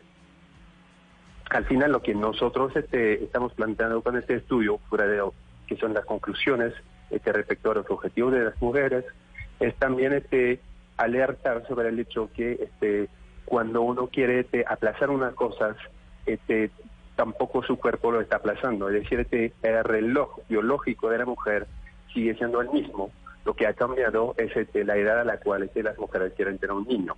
Y esto está aumentando finalmente este, el riesgo con este, poder acceder a este primer niño de manera tan fácil como este antes de las 30. Pero entonces, el reloj, cuando usted dice las mujeres, el reloj biológico sigue siendo el mismo, las mujeres deberían tener hijos a una edad específica y no aplazar tanto la maternidad. ¿Cuál es la edad ideal para que una mujer tenga hijos entonces según su reloj biológico? Mira, son dos cosas diferentes, porque la edad de, eh, la edad que la, mujer quiere es finalmente la que ella decide, porque estamos en, ya en una sociedad donde cada mujer decide a qué momento es el mejor para tener su niño. Aquí no hay tanta opinión que dar. Lo que sí podemos este, rescatar es que la parte de reloj biológico, esto sí empieza después, desde las primeras este, menstruaciones de la mujer y sigue avanzando. Y el hecho de desplazarlo en el tiempo es donde sugerimos realmente que la mujer esté vigilando que su este su stock de ovarios, este, su, reserva ovárica, que la conozca y se, sea que eh, elige el mejor momento para hacer su este primer bebé y que no se pase el momento en el cual lo va a poder hacer. Me, me queda sin no, no, no tengo claridad cuál fue entonces la edad biológica perfecta según los ovarios y todo lo que usted nos acaba de explicar para que la mujer tenga hijos, pero pero usted me contestará No, no, eso, pero él, o bueno. él- él dice, él dice, porque la idea es que la mujer tome la decisión cuando quiera, Cuando quiera. y pueda congelar sus ovarios, sus óvulos. Pero entonces, si usted va a congelar los óvulos, esos óvulos que va a congelar, porque si quiere ser mamá más tarde y no quiere aplazar su carrera profesional, esos óvulos que usted va a congelar, debería congelarlos a qué edad. Es decir, cuáles son los óvulos, los mejores óvulos para, para guardar, para las mujeres, si quieren decir, oiga, yo quiero quedar embarazada a los 40 porque ahorita tengo una vida profesional muy activa y no tengo tiempo para ser mamá. Bueno, la calidad de los óvulos está siempre mejor antes de los 30 años. Esto sí es un hecho científico. Y después se te va bajando. Hay dos cosas que van bajando, pues es la calidad de los óvulos, pero también la cantidad de estos óvulos. Por lo cual este, orientamos mucho este, al momento de saber o no si uno quiere tomar una decisión, es decir, un, un- un proceso de preservación ovárica o no, es que se haga que ya un primer test de este, la reserva ovárica que le corresponde. Y esto es un test que se puede hacer este, en cualquier clínica, es un test laboratorio este, bastante accesible, digamos. Sí, señor Payet, pero mire, me llama la atención que, que el tema de la maternidad esté ocupando el cuarto lugar y por encima esté el cumplimiento de metas profesionales, viajar y continuar con los estudios, o sea, co- eh, complementarlos. ¿Por qué, ¿Por qué cree usted que en el caso de Colombia, no sé cómo estará en América Latina, en el resto de América Latina, ¿por qué cree que el tema de la maternidad se ha ido, ha ido cediendo tanto espacio en, las prioridades de las mujeres? ¿Por qué cree usted? Mira, aquí es pura interpretación porque no tenemos este, tanto este, elementos para contestar en el estudio. Lo que sí estamos viendo es que con este, el empoderamiento de la mujer y desde que ya pudieron este, empezar a estudiar y decidir su carrera, este, obviamente hubo un cambio social. Asociado a esto, finalmente la sociedad aceptó que se podía postergar esta maternidad y estamos nada más este, aprovechando finalmente que la ciencia puede apoyar estos retrasos en la maternidad este, para que la mujer cumple con sus deseos. Y que todo está asociado al empoderamiento y al hecho que finalmente una mujer hoy decide este, cómo y cuándo este, quiere llevar su vida y ser o no ser mamá. Señor Fayet, usted bien nos ha dicho que esto es algo que se está viendo desde los años 80 y, y yo quisiera saber si hay estudios, porque no los conozco, no he visto estudios en mujeres mayores de 45 años que hayan tenido hijos después de los 40 y preguntarles si efectivamente lo volverían a hacer, volverían a repetir su historia, porque la maternidad pues es un trabajo físico bastante fuerte. ¿Se ha estudiado este grupo de edad o no? Bueno, hay grupos, pero más del lado científico, y aquí no, no le puedo comentar porque no lo tengo aquí a la mano para decir que lo que es este, finalmente, me, está hablando de dos cosas, finalmente la experiencia biológica de ser mamá de los 40, este, que obviamente sí es factible y sí es algo que se puede hacer, y de hecho el grupo de este, mujeres que tiene entre 40 y 40 años con primer bebé está aumentando, este, en particular en Estados Unidos. La otra parte que es este, si lo volverían a hacer o este, si sufrieran algo, esto es lo que no puedo tener respuesta porque no tengo a la mano ningún estudio de este caso. Señor Fayet, eh, ¿tendrá que ver eh, esta situación, esta decisión de las mujeres con un poco con, con que antes de eh, la- las, la- eh, en el pasado las mujeres decían, eh, o las parejas jóvenes decían, cada bebé trae el pan debajo del brazo? Hoy en día me da la impresión que los padres quieren eh, tener hijos cuando ya su situación económica esté bastante resuelta. Eh, eh, ¿Influirá un poco esta situación? Definitivamente. De hecho, se, eh, sa- salen estos elementos en el estudio, que una de las razones evocadas después de lo que es este, este cuando este, quiero, quiero tener hijos, este, si es el buen momento, uno de los puntos esenciales es este, el balance económico de la pareja o de la persona que lo quiere tener. Y creo que todas estas mujeres están contestando, cualquier sea su edad, están claramente este, eh, conscientes que tener un hijo tiene un costo, un cambio económico, y que si no están listas para tenerlo, mejor no tenerlo o aplazar. Así que es un punto muy esencial que está ustedes destacando. Pues señor Vincent Payet, gerente general de Ferring Colombia, mil gracias por habernos atendido y habernos hablado de, de este estudio en donde habla de algo que es un fenómeno que, pa- que está pasando a nivel global, las mujeres aplazando su maternidad por otras eh, prioridades que tienen en su vida. Mil gracias por habernos atendido y feliz día. Muchas, muchas gracias a todos. Hasta luego. Y hay algo que llama la atención de lo que dice además el oyente que nos escribe, y es esto es un estudio que se hace en estratos socioeconómicos altos, pero obviamente el embarazo adolescente en sectores eh, socioeconómicos eh, más precarios es es alarmante en muchas, en, muchas, en muchas oportunidades. Y entonces uno dice, un mundo en donde la gente más preparada, la gente más estudiada, la gente que, que tiene la posibilidad de sostener económicamente a, los hijos, pues toma la decisión de no hacerlo.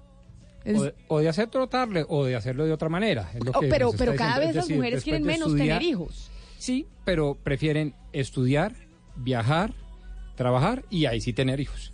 Y eso cambia culturalmente. Obviamente, lo, a mí lo que me llama más la atención, Camila, mire usted, es la gran diferencia entre medios bajos y medios altos. Eso es una diferencia brutal. La cosmovisión que usted construye a raíz de la paternidad con lo que acabamos de oír es una diferencia No, pero son- grandísima. son dos mundos muy distintos. ¿no? Muy El distintos. mundo que, que está reflejado en la encuesta y otro mundo. El otro mundo es una cosa completamente diferente. Es decir, un mundo donde las niñas son violadas o encuentran en la maternidad la posibilidad de salir de pobres es otra cosa. Sí, además, Oscar, hay, hay algo que hay que entender ahí. Mucha gente dice que esa, ese vínculo es por falta de formación sexual en las clases bajas y eso no es así, porque esa formación sexual está. Ahí lo que hay es que mientras se mantenga la maternidad como una forma de ascenso social para las jóvenes, ese ciclo no se va a poder romper. Mientras se diga, usted ya es mamá, entonces ya es grande, ya puede salir de la casa. Mientras eh, se supone que una mujer, en la medida en que esté relacionada con un jefe de banda, por ejemplo, en, en algunos barrios, eso es un ascenso social, eso no se va a poder romper. Mientras haya mujeres que son abuelas a los 40 años y se queden cuidando bebés, es imposible romper ese ciclo porque va a ser algo que se repite indefinidamente. 11 de la mañana, 46 minutos. Ahí está el estudio de don Gonzalo Lázaro y le traje la fuente primaria, le, le traje quien eh, hizo el estudio para que después eh, no me diga que no me cree. No, yo le creo, yo no pongo en duda nunca sus estudios. Aquí Oscar Montes, usted, Ana Cristina, siempre ponen en duda el mío. Y rápidamente, Camila, le cuento que la Universidad de Pensilvania, a la cual ustedes no le creen, está en la posición número 9 entre las mejores universidades del planeta según un ranking que acaba de publicarse. Y en ese ranking que acaba de publicarse, ¿cuáles son las 10 primeras, Gonzalo? Harvard número uno, eh, Massachusetts, el MIT el número dos, Stanford número 13, Cambridge número 4, Oxford número 5, Columbia, la suya, número 6, Princeton número 7, la Universidad de Berkeley en California número 8, la de Pensilvania número 9 y la Universidad de Chicago número 10. Las 10 mejores universidades Gonzalo, del y mundo. tanto Solo- creo en la Universidad de Pensilvania que allá estudié yo. Yo también estudié en esa universidad, entonces sí creo en esa universidad. No creo en ese estudio, me parece medio medio bobito, Medio pero, pero yo estudié allá. Nueve Sí. universidades norteamericanas y solo una inglesa, ¿no? Nueve o sea, definitivamente la No, dos inglesas, dos inglesas y, y- y Ah, ocho Ah, Cambridge, Cambridge y y Oxford. Dos, dos No inglesas Cambridge, y sino. Cambridge. Cambridge. Disculpe, señor Lord, perdón por mi pronunciación. Me voy para... el- Dígame, Oscar. ¿Y colombianas? ¿Cuántas cuántas colombianas en ese en ese ranking? No, yo creo que no No, hermano, aparece. hay que buscar el Lejos, puesto ¿no? 500, Lejos. más o menos. No, pero creo que no, no, pero además le digo algo, creo que no estamos ni entre las primeras 500. No, creo. no, no, no, y siempre que- las, las universidades latinoamericanas que ocupan los primeros la lugares, verdad. uno la Universidad de Sao Paulo y otra eh, las universidades, eh, la, Universidad en Chile, exacto. Siempre son Brasil, la Universidad de Sao Paulo ocupa el mejor lugar en América Latina, después viene la chilena y después la UNAM en, en México. Claro, dígame, don, don Diego, Sí. ¿qué quiere comentar? Sí, no, no, eh, que, que la Universidad de Monterrey, ese presidente iba a comentar que la Universidad de Monterrey eh, es una de las más acreditadas eh, de, de Latinoamérica, que tuve la oportunidad de conocerla. el, el TEC de Monterrey, pero sobre todo acreditada en Sí. temas de administración y economía. Digamos que el TEC de Monterrey, se- Ingenierías que ingenierías también, y sí. demás. Pero siempre en, en- en los rankings de universidades a nivel mundial, en América Latina, o sea, si usted se quiere ir a una buena universidad en nuestro continente, váyase a Sao Paulo, a la Universidad de Sao Paulo. O si no, en, eh, en En Chile, Chile, o también Toca la- aprender portugués primero. Sí, exacto, toca sí, aprender Santiago, portugués. es más fácil. O irse a la UNAM en México. Aquí le tengo, Camila, Universidad de los Andes, puesto 801. Y es la primera universidad colombiana que aparece dentro de las mejores universidades del mundo. Según veo en este ranking, sí, puesto 801. ¿Qué eh, Camila. ranking es? ¿Quién, ¿Quién lo hace? Ya le doy la confirmación exactamente. Se llama una consultora, se llama CWUR, que es el centro como que el- la, la, la agencia en este caso que hace mm, la encuesta anual sobre las mejores universidades de todo el planeta. Camila, pero aquí en defensa de Gonzalo también hay veces que se presentan estudios que uno dice que bobada y no son bobadas. Eso no, no quiere decir nada malo de la Universidad de Pensilvania que haga un estudio sobre bolsas plásticas y hombres, sobre bolsas de tela y hombres, porque hay veces que unos comportamientos que uno dice es un hecho aislado, cuando ese hecho aislado se empieza a repetir y a repetir, se convierte en datos. Entonces, ese tipo de investigaciones son importantes, así parezcan que son eh, a veces Mire. muy tontas, dicen cosas importantes. Y el tema del, del lugar de la universidad es bien importante también porque eso muestra eh, el, el- el nivel del país. Si nosotros no tenemos universidades entre las primeras 800, eh, ¿de qué estamos hablando cuando estamos hablando de educación en Colombia? Sí. Es decir, es- ese es un tema que de verdad debería, debería servir para reflexión. Pero usted pasa una cosa muy curiosa, Camila. Usted no ve a la gente, y digo a los, a los dirigentes, a los candidatos, a los políticos, hablando de educación. Eso es algo que deberíamos empezar a cuestionar para estas elecciones del mes eh, de octubre, las elecciones regionales. Pero por lo pronto me voy para Bogotá. Me voy en Bogotá en eh, la carrera, en la novena con 72, que está doña Jennifer Castiblanco regalándole boletas a los oyentes de Mañanas de Blue cuando Colombia está al aire para que se vayan a cine la próxima semana. ¿Cómo va, doña Jennifer? Muy bien, Camila, acá ya están llegando los oyentes y tengo el primer oyente, el que llegó de primerísimas, se llama Enrique. Enrique, buenas tardes, ¿cómo está? Hola, muy bien, gracias. ¿Cómo te ha ido? Muy bien. Enrique, pregunta fácil para que te lleves boletas dobles para la premier de Monos. ¿Cómo se llama el periodista que desde esta semana nos está acompañando en la ciudad de Cali? Hmm, Hugo Mario no es. ¿Manzano? No. No. No, no me corchaste. Creo que lo corchamos. Lo corchamos. Bueno, ya será otro, ya será otro oyente entonces para que responda. ¿Le pareció muy difícil la pregunta o Sí, qué? sí, la verdad sí. Yo iba a decir, le nueva, pegó Hugo nueva. Mario. Si no le hubiera pegado a Hugo Mario, otra sería la historia. Pero le pegó, yo creo que hay que ser flexibles. No, estamos en época no de sé, diálogo, no, no que tanto le gusta. No, no, sé, señor. Bueno, si no respondió, no respondió. Manden un abrazo gigante al oyente Jennifer. La está escuchando, Camila. Le mando un abrazo gigante y pues Jennifer es la cuchilla, Jennifer es la que pone las preguntas, así que nosotros nos sometemos a la delegada de rifas, juegos y espectáculos de este programa. Bueno, pero opinamos. Camila, tengo un oyente aquí rápidamente para que nos ayude acá con pregunta. Pregunta fácil, su nombre. Juan. Juan, los viernes en Mañanas Blue, cuando Colombia está al aire, ¿son viernes de qué en temas musicales? Ay, no, me corchaste. Viernes. No, no, no me la sé.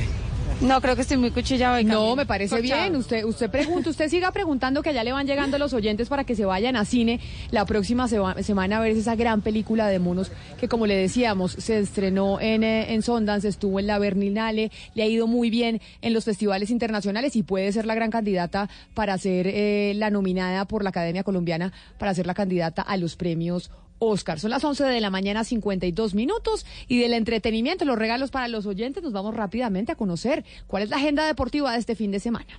Hola Camila, buenos días. Se jugará otra fecha de la Liga Colombiana de Fútbol Femenino de la siguiente manera. Hoy viernes a las 3.30 de la tarde, Atlético de Cali frente a Cortuluá. Mañana sábado a las 10 de la mañana, Bucaramanga versus Real Santander. A la misma hora, Orso Marzo versus Deportivo Pasto. A las 2 de la tarde, América de Cali versus Deportivo Cali. Y a las 3 de la tarde, Once Caldas versus Deportivo Pereira. El domingo, la jornada inicia a las 10 de la mañana con el enfrentamiento entre Fortaleza y Millonarios. Y a las 11 de la mañana, Independiente Santa Fe jugará frente a Equidad. En Bogotá, presenciaremos el Open Internacional de Rugby en silla de ruedas. Hoy viernes en el Parque El Salitre con equipos de Estados Unidos. Mañana sábado, desde las 8 de la mañana, el primer desafío, dos canes, dos corazones, una sola meta. Una carrera que se realizará en el Parque Simón Bolívar, donde los perros serán los protagonistas. Y en el Palacio de los Deportes, desde las 7 de la mañana, se disputará el Campeonato Panamericano de Karate en las categorías infantil, juvenil y senior, con presencia de 16 países. Ahora nos trasladamos a Perú. Sebastián Vargas con toda la información de los Juegos Panamericanos. Camilo Oyentes, 8 y 30 de la noche, Colombia buscará la medalla de oro en el fútbol femenino, enfrentará a Argentina en la Universidad de San Marcos. El equipo viene invicto, al igual que la albiceleste, se quiere mejorar lo hecho cuatro años atrás cuando se logró la medalla de plata en los Juegos de Toronto 2015. Oímos a una de las referentes del equipo nacional, Isabela Echeverri. Bueno, los he enfrentado en diferentes ocasiones. Me gustaría Argentina en la final porque fue el que nos sacó del Mundial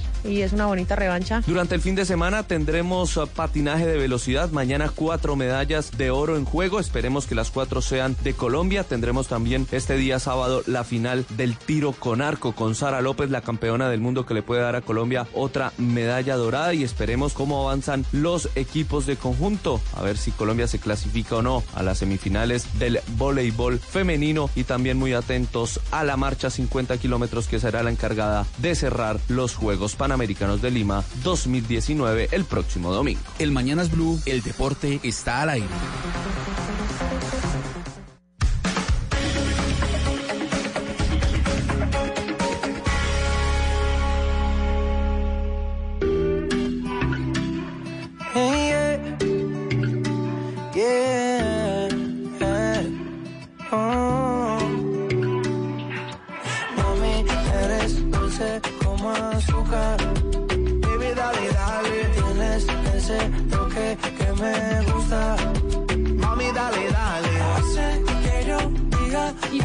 Oyente, el que no supo los viernes de qué son musicalmente, los viernes son viernes de estrenos aquí en eh, Mañanas Blue. Nos trae don Gonzalo Lázaro y todos los viernes la música que se estrena en las plataformas digitales. Y aquí estamos escuchando qué de la música urbana, porque siempre los viernes la música urbana por lo menos se toma los estrenos en las plataformas. Sí, en todo el planeta, Camila. Estamos escuchando a Piso 21, precisamente de Colombia, con una agrupación que también está ahora incursionando en el mundo de la música urbana. Hablamos de Black Eyed Peas. Esto se llama Mami. Y para las eh, personas que están preguntando y los oyentes a través de redes sociales, eh, el nombre de la ONG que hizo el ranking de las universidades, repito, CWUR. Center for World University Rankings. ¿Cae bien, doctor Pombo, o lo dije mal? No, bien. Ahí Él estaba bien. criticando Bien. era que no estaba teniendo el acento del British cuando Eso, dijo. Ah, pues lo, que pasa es que se me metió el, el- se me metió el espíritu de Hugo Mario en Cali, entonces por eso me salió mal. No, no, no, lo dijo bien. Lo que pasa es que era para ubicarnos en, en el mundo, si era Inglaterra o Estados Unidos. Pero oiga, Gonzalo, ya que usted estaba hablando hace, hace un ratito sobre la situación en Hong Kong, que es eh, delicada, yo ayer le preguntaba si había visto la portada de la revista Time diciendo enough, como pues que traduce suficiente, ya no más del supremacismo blanco. ¿Vio la portada de The Economist que sale hoy viernes? Me encantó, Camila. Lo hice, lo- fue lo primero que hice esta mañana. Y dije, voy a revisar The Economist porque seguramente tendrá una portada sobre lo que está ocurriendo en Hong Kong, lo que está ocurriendo en los Estados Unidos. Y me encantó, me encantó. Pues precisamente ah, es la portada sobre la situación de Hong Kong. ¿Hasta cuándo? Es decir, dicen eh, cuánto tiempo o cuándo esto va a terminar lo que está pasando en Hong Kong, que se le tienen temor los hongkoneses a que esas libertades a las que han estado acostumbrados a un sistema, digamos, con libertades democráticas, pues ya se vaya eh, apabullando por cuenta del gobierno de Xi Jinping. Son las 11 de la mañana, 57 minutos, y en Bogotá la gente está indignada, y está indignada don Eduardo por cuenta de ese video que conocimos muchos en las redes sociales, en donde a un conductor del SITP, del Servicio de Transporte Público de Bogotá, pues eh, un señor le pasó por encima con su carro. Sí, ha generado muchísima sorpresa y muchas dudas sobre todo esa decisión que adoptó el juez de dejar libre a este hombre que se llama José Mauricio Gil, así es identificado este conductor de ese jeep que le pasó, como usted dice, por encima a Isaías Vargas. Menos mal no siguió derecho Camila porque la llanta alcanzó a llegarle hasta la cintura. Tal vez si el señor hubiera seguido un poquito más hacia adelante estaríamos hablando de una historia diferente. Oiga, el punto tal de la intolerancia en este país, ¿no? Y sobre todo cuando se maneja, es que uno llegar a ese punto de pasarle el carro por encima Se a otra el persona. diablo, como dicen. Pues eso es volverse un criminal, es que lo hubiera podido matar. La fiscalía pretendía, eh, Camila, imputarle el delito de tentativa de homicidio doloso. Entonces lo llevó hasta, después de que fuera capturado, lo llevaron hasta, hasta un juez para legalizar la captura y demás, pero ese juez ni siquiera legalizó la captura. ¿No? Así que hay muchísimas dudas relacionadas con este asunto. ¿Cuáles fueron los argumentos del juez y qué fue lo que pasó en este proceso, Luis Fernando? Eduardo, Camila, pues básicamente los argumentos eh, del juez que desarrolló ayer la audiencia del caso del señor Isaías Vargas, justamente para poder dejar en libertad a José Mauricio Gil, explica básicamente o explicó básicamente que no hubo flagrancia y que el video que circuló en redes sociales eh, no tuvo cadena de custodia, por lo que no se considera y tampoco considera la justicia como una prueba válida. El señor Gil Velázquez sigue dentro de un proceso de investigación por el delito de tentativa de homicidio. Bueno, ahí están los eh, dos argumentos, digamos, que se han conocido. El primero, que no hubo flagrancia, no hubo flagrancia en el momento de la detención.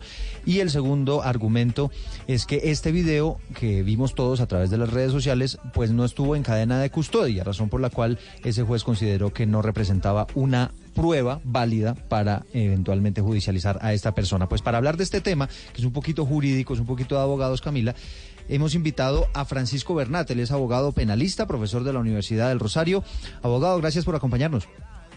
Bueno, muy buenos días, todavía una, una feliz mañana para todos los oyentes y por supuesto para toda la mesa de Mañanas Blue. Muy complacido y muy contento de estar acá. Gracias por invitarme. Bueno, doctor Bernate, ¿cómo analiza usted esa decisión que adoptó el juez?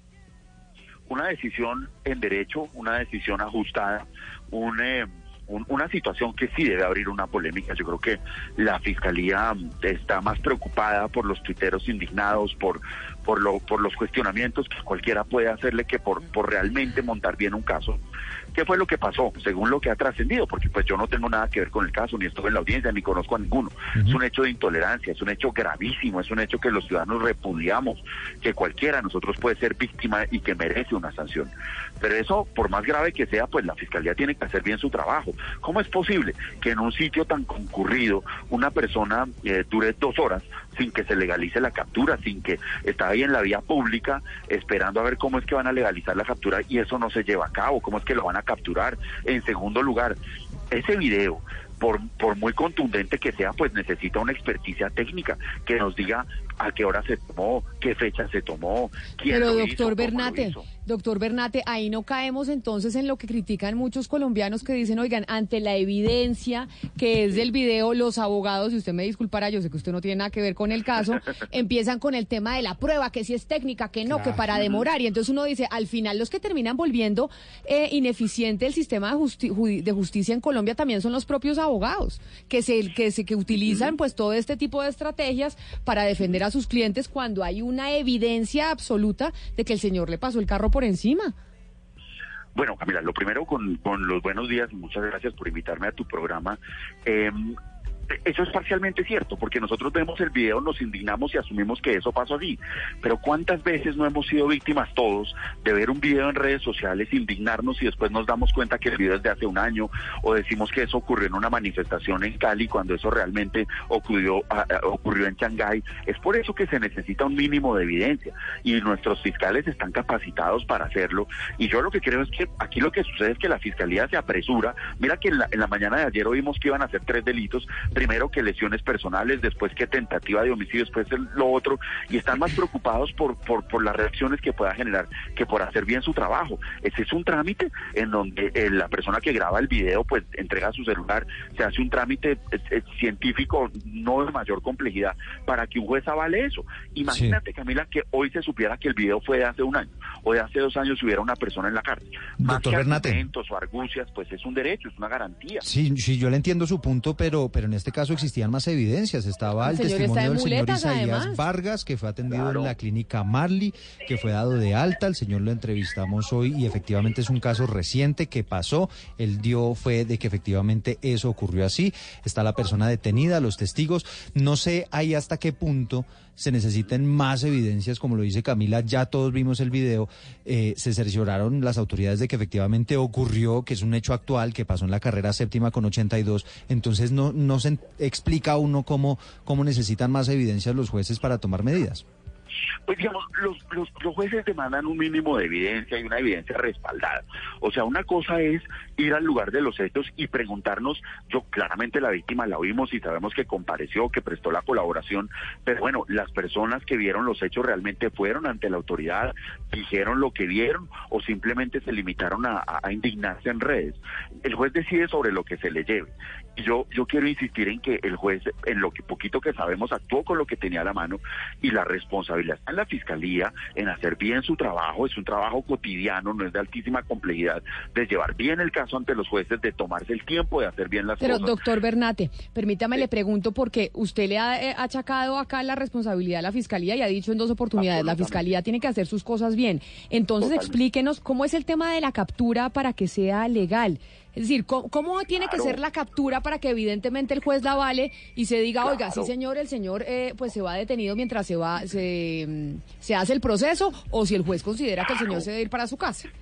Lo primero y lo más importante es que pues, vamos a capturar al ciudadano y debemos hacerlo de manera inmediata y llamar a la policía de manera inmediata para que le lean sus derechos, lo individualicen, no dos horas después como ocurrió en este caso, o como supuestamente, porque yo no estaba ahí, ¿no? Como se, ha trascendido, por eso es que no hay flagrancia, porque es que lo, la, la persona ya es capturada dos horas después. Eh, inmediatamente tienen que tomarse todas las entrevistas a las personas que hayan visto los hechos, asegurar el video. Pero ¿y qué importa que la captura haya sido dos horas después, doctor Berna- Bernat? Es lo que uno nos explica. ¿Qué importa? Porque es, es, es relativamente fácil. La flagrancia es al momento del hecho, no dos horas después. O sea, es decir, me- este señor que todo el mundo lo vio en la séptima con eh, 85, ¿fue? Sí, no? con 82. 82, que le pasó el carro por encima a un conductor, lo vimos todos, y si no es inmediatamente ahí al minuto que llegan a capturarlo, entonces ya no se puede capturar al señor. Pues un- digamos un término de razonabilidad, ¿no? Porque hay casos pues donde uno no podría llegar ahí mismo. Pero si estamos hablando del centro de Bogotá, porque ese es el centro de Bogotá, uno nos explica cómo es que pasan dos horas. Si, si eso sucede eh, porque una persecución en caliente o algo así, bueno, se puede entender, o era un sitio alejado y la comunidad pidió ayuda, pero es que en el centro de Bogotá es inexplicable que eso pase. Pero sí tiene una explicación, sí tiene una explicación, y es que eh, preliminarmente el fiscal que asume el caso dice son unas lesiones personales. Y eso pues tiene un trámite donde se verifica el, estado de salud de la persona, se le remite a medicina legal y se tiene la idea de que por ser lesiones personales no va a ir preso.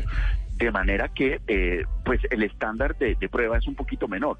Cuando ya a mediodía cambia la historia tentativa de homicidio, pues uno sí ve clarito al pobre fiscal del caso, a las volandas, tratando de armar un caso, llevándolo a medias ante un juez, pues que no puede fallar como un ciudadano, porque yo estoy seguro que el juez también se indignó, sino con las pruebas que le llevan. Eso fue lo que pasó. Preparar un caso toma un mínimo de seriedad y un mínimo de destrezas y uno no puede armar un caso a las volandas. No se puede porque estos son los resultados. Sí, no, yo no quisiera, eh, doctor Bernate, desconocer eh, la responsabilidad del ente acusador e inquisidor como es la Fiscalía, pero también no puedo desconocer que el derecho penal hace parte del derecho con sus especialidades y lo que sea. Y uno dice ahí tres cosas. Primero, ¿en dónde queda el principio de que prima lo sustancial sobre lo formal? Segundo, el hecho notorio, doctor Bernate, en derecho no se prueba, por lo tanto, porque es precisamente eso, notorio, y sirve de fundamento para cualquier causa.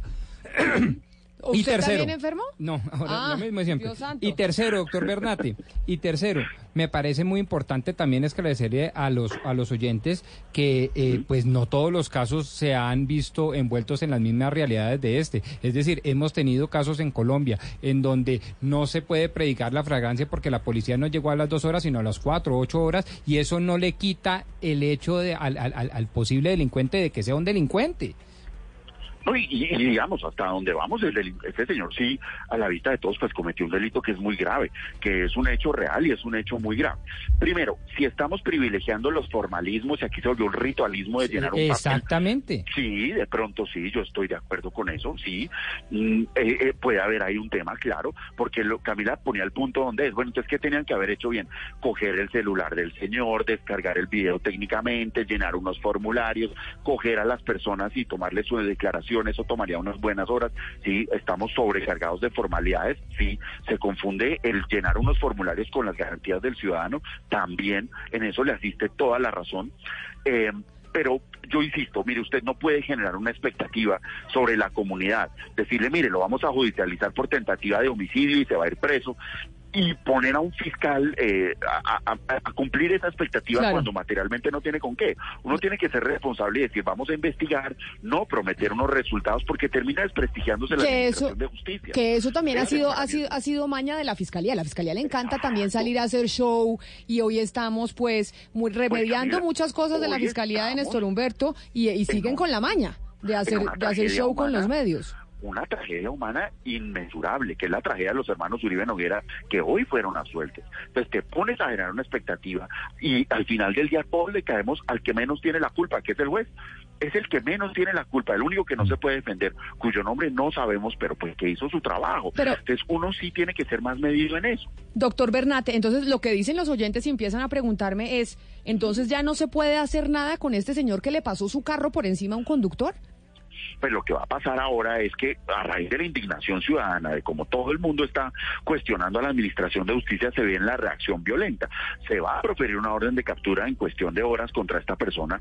Ahora vamos a hablar de una tentativa de homicidio agravada y se va, y claramente pues eh, va a generarse eso. La pregunta, Camila, y lo difícil aquí es, bueno, eh, ¿con qué argumento dejo yo ahora preso al señor? ¿Dónde está la prueba de que no va a comparecer, de que va a poner en peligro el proceso o a la víctima cuando en estas horas pues estuvo capturado y lo tuvieron que dejar libre? Entonces, digamos, eh, creo que vamos a revivir un poquito el episodio de Santrich, donde también pasó esto. Pero el tener El una evidencia tan clara, doctor, pero al tener una evidencia tan clara, ¿eso no acelera un poquito el proceso?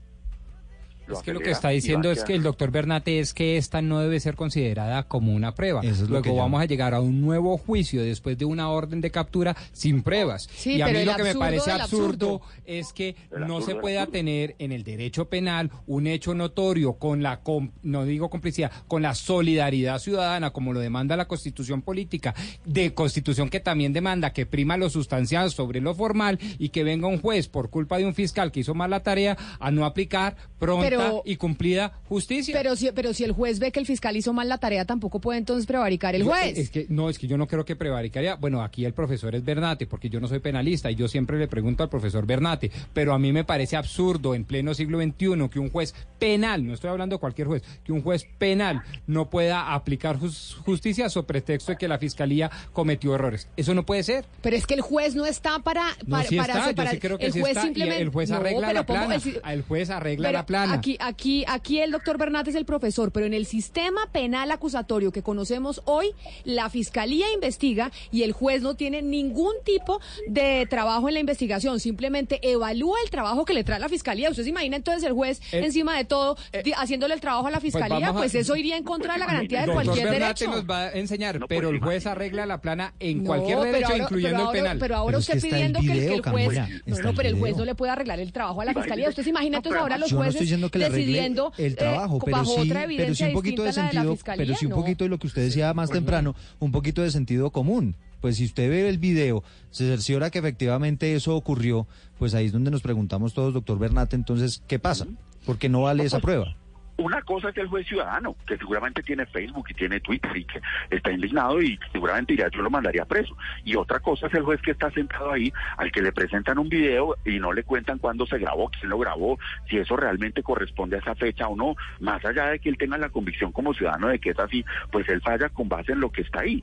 Y yo insisto, en cualquier trabajo de la vida que hagamos los seres humanos, eso demanda una planificación. Y mire que aquí no hubo una planificación. En el día se nos dieron tres versiones diferentes sobre el delito que se había cometido y lo que es claro es que ni siquiera adelantaron un mínimo, porque eso no es muy complejo. Uno dijera hay que ir a la NASA o a WhatsApp, eso no es muy complejo.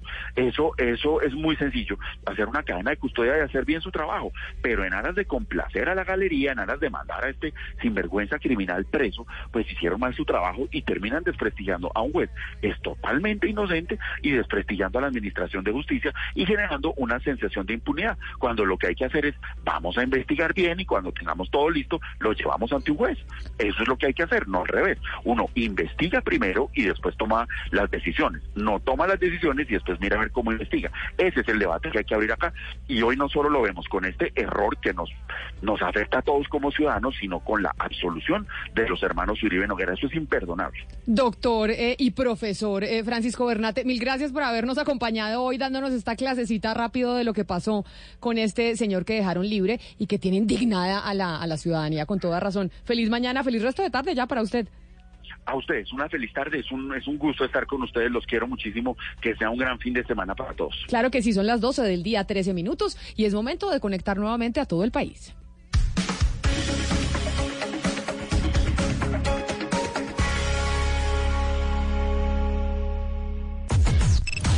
Unimos coordenadas. Unimos coordenadas.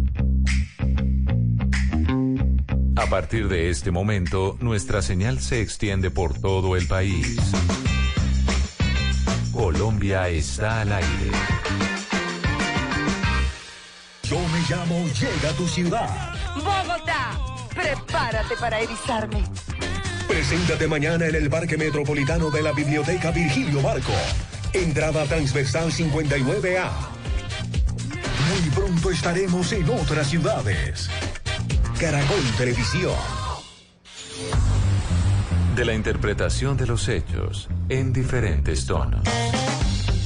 Mañanas Blue. Mañanas Blue. Colombia está al aire. Estamos al aire hasta ahora en todo Colombia, 12 del día, 14 minutos. Y nos vamos para la Fiscalía General de la Nación porque tiene, estamos en contacto con doña Silvia Charri. Silvia, usted está en la Fiscalía, ¿cierto?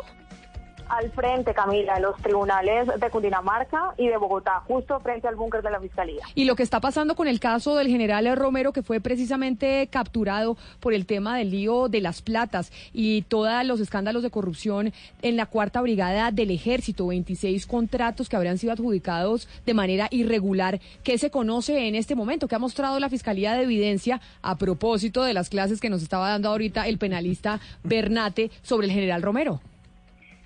Sí, señora, pues mire, le cuento, en medio de esta audiencia, esta audiencia es en, la que la Fiscalía le está solicitando al magistrado del Tribunal Superior de Bogotá que por riesgo de que haya eh, obstrucción o de que torpeden el proceso, envía a la cárcel preventivamente al general Romero por esos 26 contratos aparentemente con irregularidades firmados entre el 2016 y el 2017 cuando él comandaba la cuarta brigada con sede en Medellín.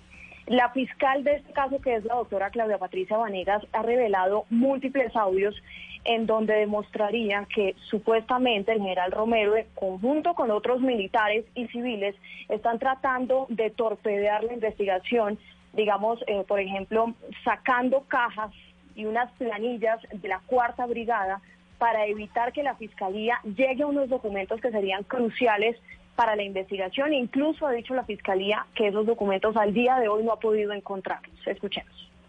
Que, que se acuerda que tú me habías dicho que estabas como un poquito preocupada por las planillas que tú habías pasado a la, cena, a la mayor. Sí, señora. Que no se preocupe por esas planillas, que formalice la partida como yo te dije, ¿listo? ¿Qué, qué, perdón? Que no te preocupes por esas planillas.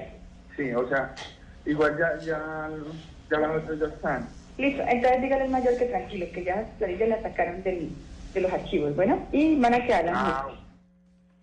Mire, Camila, en esta grabación que alcanzamos a escuchar, esta es una de las 300 llamadas que tiene la Fiscalía que dice que son claves en la investigación. Están hablando dos suboficiales de la Cuarta Brigada y como usted bien lo escucha, están eh, diciendo que tranquilos, que ya sacaron unas planillas de la Cuarta Brigada y la Fiscalía en este momento en la audiencia está revelando que hay eh, un manoseo al proceso por orden supuestamente del general Romero.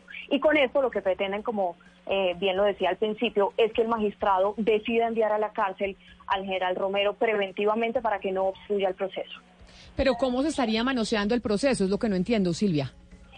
Tal cual lo acabamos de escuchar en esta grabación, Camila, y es que hay una serie de interceptaciones. Ella apenas está, poniendo eh, las interceptaciones en donde habla en algunas del general Romero con unos suboficiales y en otras aparecen hablando ya entre los suboficiales de cómo van a sacar cajas con documentos de la Cuarta Brigada eh, y planillas, eh, porque saben que la Fiscalía sigue haciendo inspecciones a esa cuarta brigada y que por eso es necesario sacar esos documentos, esa documentación para que no lleguen a unos contratos que hoy está diciendo la Fiscalía son cruciales y a los cuales no ha podido llegar.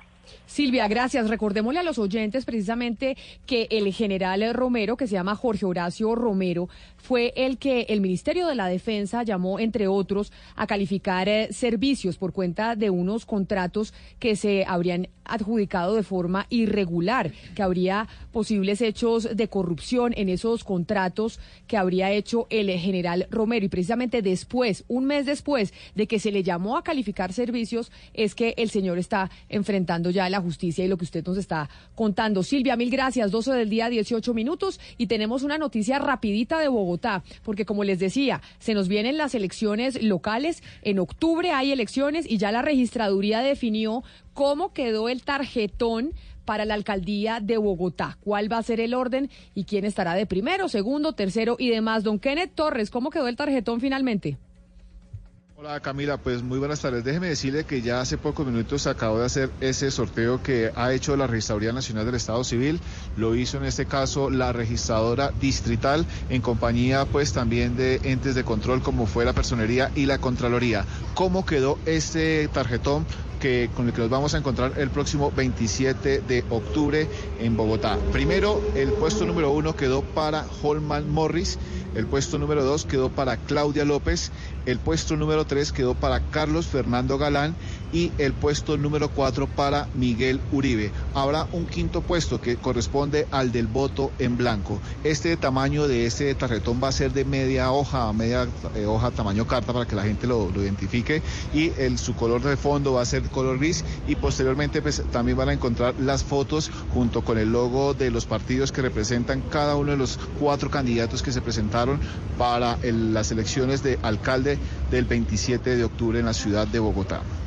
Cada candidato, como dice usted, Kenneth, va acompañado de sus partidos. Don Holman Morris va con Colombia Humana y la UP y el Maíz. Claudia López va con el Verde y el Polo. Carlos Fernando Galán va como independiente con su movimiento Bogotá para la gente. En la coalición Avancemos de Miguel Uribe, bueno, eso sí es un popurri. Partido Liberal, Centro Democrático, Mira, el Partido Conservador. Y no alcanzo a ver los otros dos eh, que, que aparecen ahí. Colombia Sí, Le Gusta Libres. ¿Y cuál es el otro? Colom- Avancemos, que es el, de sus firmas. Avancemos. Sí, señor. Eh, Avancemos, Partido Liberal, Centro Democrático, Mira eh, Partido Colombia Justa Libre y el Partido Conservador. Esos son los eh, seis partidos que corresponden a la coalición Avancemos, que es la de Miguel Uribe, y también aparecen allí esos seis logos para que la gente los identifique, lo que nos ha dicho la registraduría, y la gente pueda eh, pues marcar el día de las elecciones el logo el que corresponda o el candidato de su preferencia. Próximo 27 de octubre, elecciones en todo el país, elecciones alcaldías, gobernaciones, diputados, consejos, elecciones muy importantes para Colombia. Son las 12 del día, 20 minutos. Kenneth, gracias. Estrenemos una, una canción, don Gonzalo, antes de adentrarnos en nuestro tema de esta hora. ¿Y qué hacemos, Camila? ¿Ponemos algo en español o ponemos algo en inglés? ¿Usted qué dice? Eh, pues pongamos algo en español, porque después nos regañan y nos dicen que ponemos mucha música en inglés. Bueno, vamos a colocar a Mon Laferte que sale un poco del sonido urbano y esto se llama, lamentablemente, canción de mierda.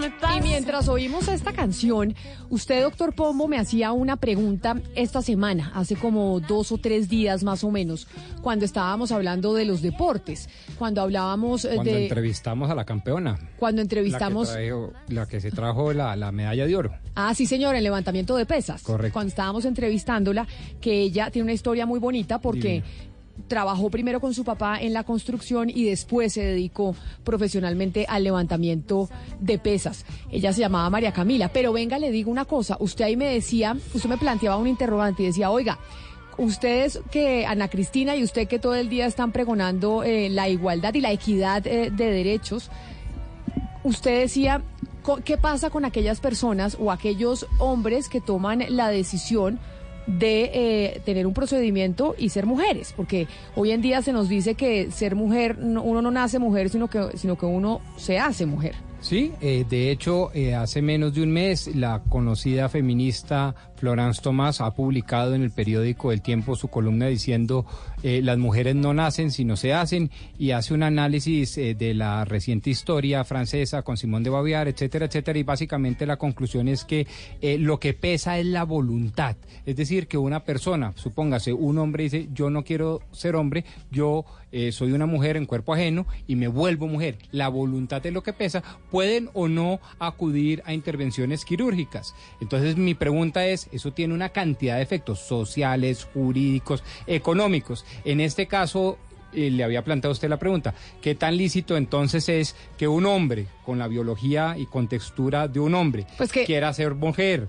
Y entonces diga, en tanto que soy mujer, entonces puedo participar de las justas deportivas y de las competencias deportivas y competir contra María Camila, la, pre- la, la, la, la, la, pues, la, la oro, la, la que ganó La medalla de pesista oro. colombiana. O sea, usted dice, y de- hay, hay reglamentación, ¿o no, Gonzalo? Hay reglamentación hoy en día que dice exactamente si estas personas que decidieron, o sea, que nacieron, pero es que ahora yo ya no sé ni qué lenguaje utilizar, porque entonces le dicen a uno que uno no nace hombre ni mujer, ni uno no nace nada, sino que uno se hace. Pero usted nace, digamos, con una fisionomía masculina o una fisionomía femenina. Entonces, si usted nace con la fisionomía masculina, pero quiere, se siente mujer y quiere ser mujer, puede competir en, el, en, los, en los deportes con, eh, en contra de las mujeres, contra las mujeres, Gonzalo. Sí, a partir del año 2015 se empezó a establecer eh, dentro y según el Comité Olímpico Internacional una reglamentación para que las personas trans puedan competir en deportes de alto rendimiento y en competencias de alto rendimiento.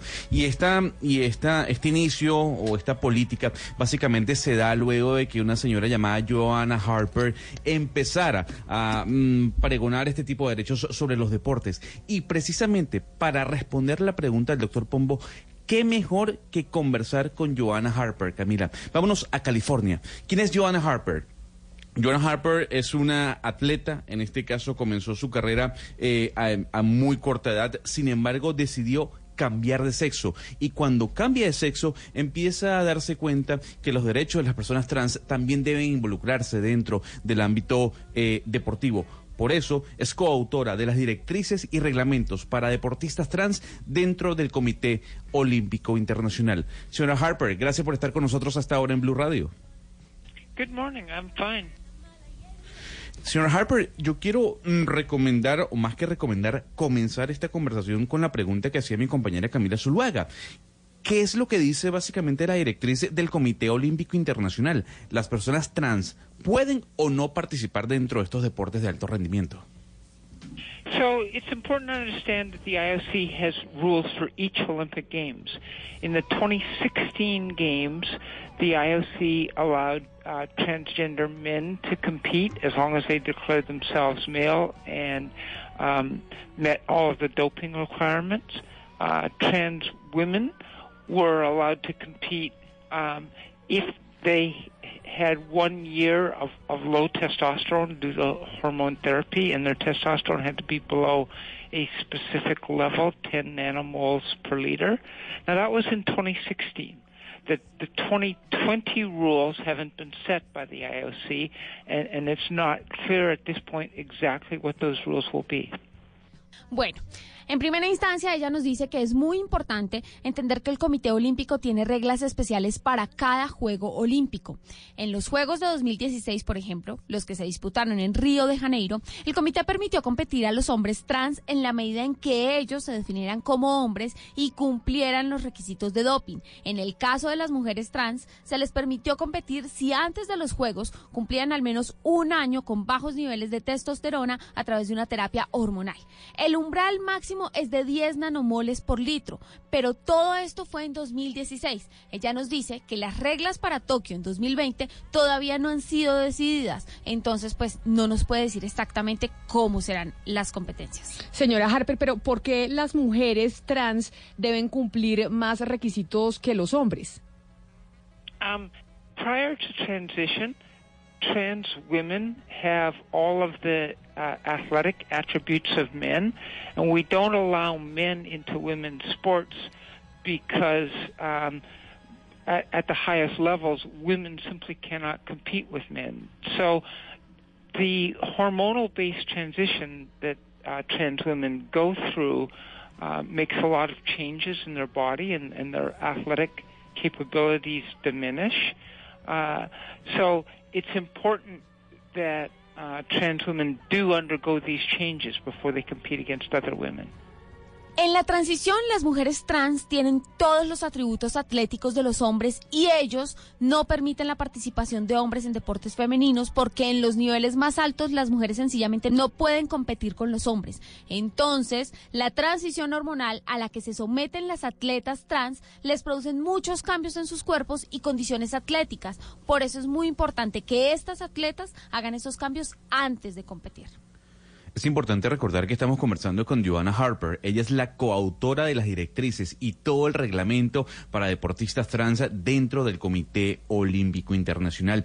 Tomando en cuenta la premisa de quién es usted, señora Harper, eh, para usted, una mujer trans, aún con el cambio, sigue teniendo ventajas sobre la mujer en algunas disciplinas, por ejemplo, como cuáles?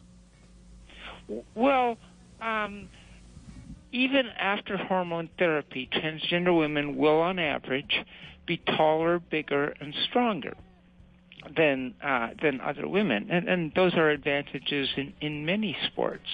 Uh, you know, transgender women will also have disadvantages because their larger frames are now being powered by reduced muscle mass and reduced aerobic capacity.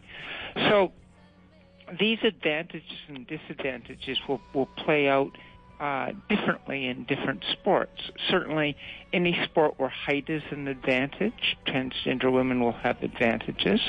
Um, uh, but you know, we allow advantages in sport. What we don't allow is overwhelming advantage. So, so the question isn't do transgender women have advantages?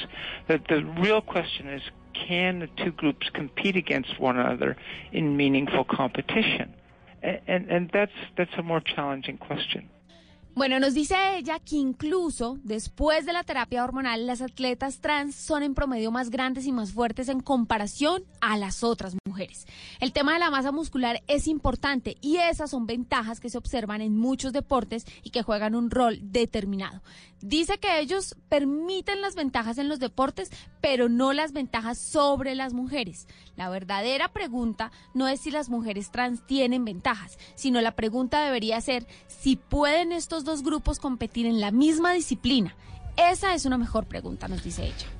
Señora Harper, en, en su opinión debería haber deportes olímpicos mixtos, es decir, deportes en los que hombres y mujeres compitan dentro de la misma disciplina. Well, there, there already are uh, sports in which um, there's mixed competition, the equestrian events, sailing events. So, so absolutely.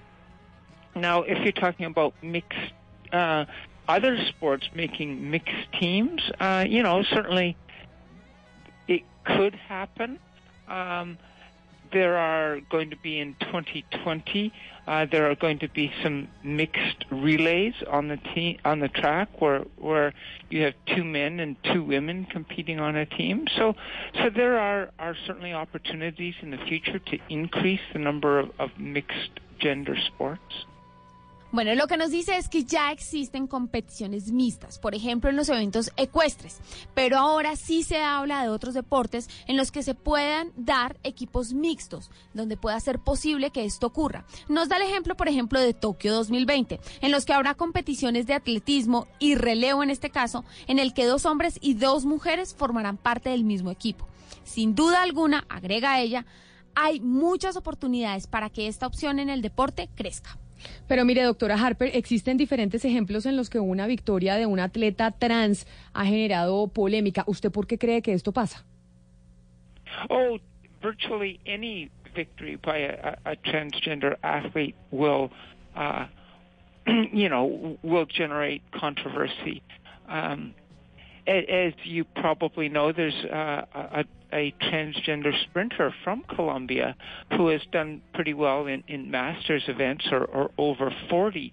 Uh, and you know she has won medals at the Masters World Championships, and and um, you know that creates controversy, and and so anytime you have a, a trans uh, woman, especially winning anything, there's there's going to be some controversy. Bueno, ella dice que prácticamente cualquier victoria de una persona transgénero siempre va a generar controversia. Dice que, por ejemplo, hay una corredora colombiana transgénero que ha competido en ligas masters, que tienen más de 40 años y que ha ganado medallas en esos eventos. Esos resultados han generado polémica. En cualquier caso, dice ella, pero especialmente en el de las mujeres trans, las victorias y participaciones siempre van a ser motivo de una gran controversia.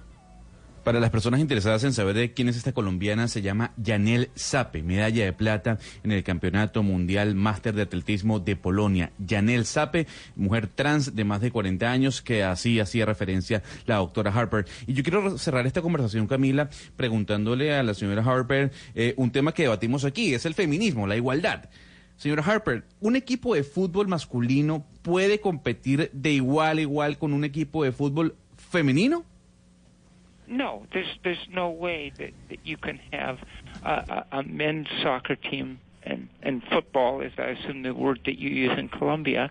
Um, uh, uh, so a men's football team uh, is going to be far better than a women's football team of you know of similar cap- capacity. Here in the states, even the the women's football team just recently won the World Cup, but they're no match for the, the men's football team, uh, e- even though the men's football team never wins anything. So, so no, um, uh, we can't have uh, men's football team competing against a, a women's football team at high level sports. Ella nos dice que no. No existe la manera de que se pueda generar una competencia entre un equipo de fútbol masculino con uno femenino. El equipo masculino será mucho mejor que la selección de mujeres, aún cuando tengan la misma capacidad. Y nos da el ejemplo del equipo de Estados Unidos de mujeres, que si bien es cierto que es el mejor del planeta, no hay comparación. No hay comparación, incluso nos dice ella, con un equipo de hombres que no haya ganado absolutamente nada. Su respuesta es clara. No, no podemos tener competencias de fútbol que enfrenten a hombres con mujeres. Señora Jo- eh, Joana Harper, mil gracias por habernos atendido, coautora de las directrices y reglamentos para deportistas trans del Comité Olímpico Internacional. Muchas gracias por haber estado hoy aquí en Mañanas Blue. You're welcome. Okay, bye bye. Bye bye. Doctor Pombo, ¿le quedó claro? Clarísimo, ahora sí. A eh, propósito de ahorita que estamos en Juegos Panamericanos y demás. No, no, no, de verdad. Sí, sí, sí. Y es porque uno dice, Ana Cristina, si es verdad que fisionómico, o sea, a nivel fisiológico, los, pues la gente que, que nace con eh, eh, la fisionomía masculina, pues evidentemente tiene una ventaja de fuerza, de rapidez, de estatura frente a las mujeres, eso sí no cabe duda. Sí, claro, es que la pregunta no es si es competir hombres contra mujeres, es cuando una mujer trans entra a competir con otras mujeres. Esa es la pregunta que se está haciendo. Y yo ahí lo que tendría que decir, Camila, en torno a lo que dijo usted hace unos minutos, que eh, digamos Rodrigo Pombo y yo decimos que, claro, estamos hablando de igualdad de derechos. Si la naturaleza no nos da igualdad como seres humanos, no hablemos solamente de trans, de hombres, mujeres, eh, de todos, si la naturaleza no nos da esa igualdad como seres humanos, para eso está la norma, para eso está la ley. El feminismo, por ejemplo, lo que trata es de posibilitar que las mujeres decidan con libertad. Entonces, una mujer que dice yo nací en el cuerpo de un hombre, pero soy mujer, pues debe someterse a la norma, así como nos decía esta persona. Si hay una norma de tener un año en que debe haber un ajuste hormonal, pues sométase, sométase a la norma, porque la norma es lo que permite que todos seamos iguales al margen de, pues, de que no hayamos nacido con la misma, eh, digamos, la misma naturaleza biológica. Pero eso en el caso de los deportes, pero yo le pongo otra pregunta, Ana Cristina, que creo que también usted cuando, cuando hacía la consulta, doctor Pombo, pues hacía referencia a eso. ¿Qué pasa con las pensiones? En Colombia las mujeres nos pensionamos más jóvenes que los hombres y básicamente nos pensionamos más jóvenes que, que los hombres por una razón y es el tema de la doble jornada, que las mujeres pues trabajan en su casa y trabajan por fuera de ella, porque las mujeres pues eh, cuidan a los niñitos eh, muchas veces y si no cuidan a los niñitos porque no son mamás se encargan de sus papás o de sus tíos o etcétera, etcétera. Es la razón por las cuales las mujeres nos pensionamos antes. Así que entonces una, un hombre, o sea, una persona que nació hombre en el cuerpo de un hombre pero es mujer, y se somete al tema trans, ¿también tiene el beneficio de la pensión? Sí. Aquí Camila, aquí Camila hay algo importante. Sí, sí tienen la pensión y todo y todo esto tienen esa pensión de vejez, pero recordemos que todo esto proviene de la sentencia C410 de 1994 de Carlos Gaviria Díaz. Y ahí sí hay algo que coge directamente a las mujeres eh, que son biológicas y también a las mujeres trans. Y hablemos solamente de dos aspectos. Primero, la dificultad del acceso al mundo laboral y la dificultad de ascenso en el mundo laboral. Y les doy un ejemplo que todos conocemos y es Brigitte Baptiste. Miremos que Brigitte toda su vida vida profesional y todo su estudio lo hizo como hombre y ya en el momento de ascender, cuando llegó al lugar donde quería, lo hizo, ya, ya se, pasó, hizo el paso a ser trans. ¿Por qué? Por las dificultades evidentes que hay de, hay de acceso al mundo laboral y que hay para ascender eh, para las personas trans, que en muchas, de muchas formas se parece a los de las mujeres en general. Aquí, aquí eh, Camila y Ana Cristina, en Cali hay un caso que es interesantísimo, el de la profe, el de la profesora Solipsi, que se llamaba Carlos Hermando Navia Plata, y un día resolvió que, pues, que era una mujer atrapada en un cuerpo de un hombre. la Secretaría de Educación de Cali la apoyó, el, el colegio en el que trabajaba la apoyó, y simplemente eh, un año, eh, al terminar un año escolar, era Carlos Armando Navia Plata, y al año siguiente era la profesora Solipsi. Obviamente, eh, eso tuvo que tener un acompañamiento psicológico y, complejo, pero, pero lo, importante fue que la Secretaría de Educación Municipal apoyó ese, esa decisión y el colegio y el colegio también. Ah, y, y, para redondear, perdóname Oscar, para redondear, a mí me parece que lo importante es que la gente tome la decisión y no, no se quede con eso guardado. Lo, lo, grave es una persona que se siente que, que, que, es mujer y está atrapada en un cuerpo de hombre y se queda así. Si, si es así, debe dar el paso porque las frustraciones y los, los, los, temores, los miedos que da esto, el desencanto, es, es muy difícil de sobrellevar. Pero mire, Diego, Diego, mire, un principio universal del derecho es que todos somos iguales ante la ley. Eso se lo enseña a uno en lo más elemental. Todos somos iguales ante la ley. Pero hay unos casos, que es lo que estamos viendo ahora, que esa igualdad no hay tal. Es decir, hay unos casos en los que en, algunos, en algunas oportunidades la igualdad desaparece porque no están en las mismas condiciones. Por ejemplo, en el tema pensional, una mujer que está cotizando como mujer con quien no tiene la condición de mujer, sino que la adquiere después o después se identifica con ese género pero no, no cotizan de igual manera. ante la ley, esa igualdad desaparece.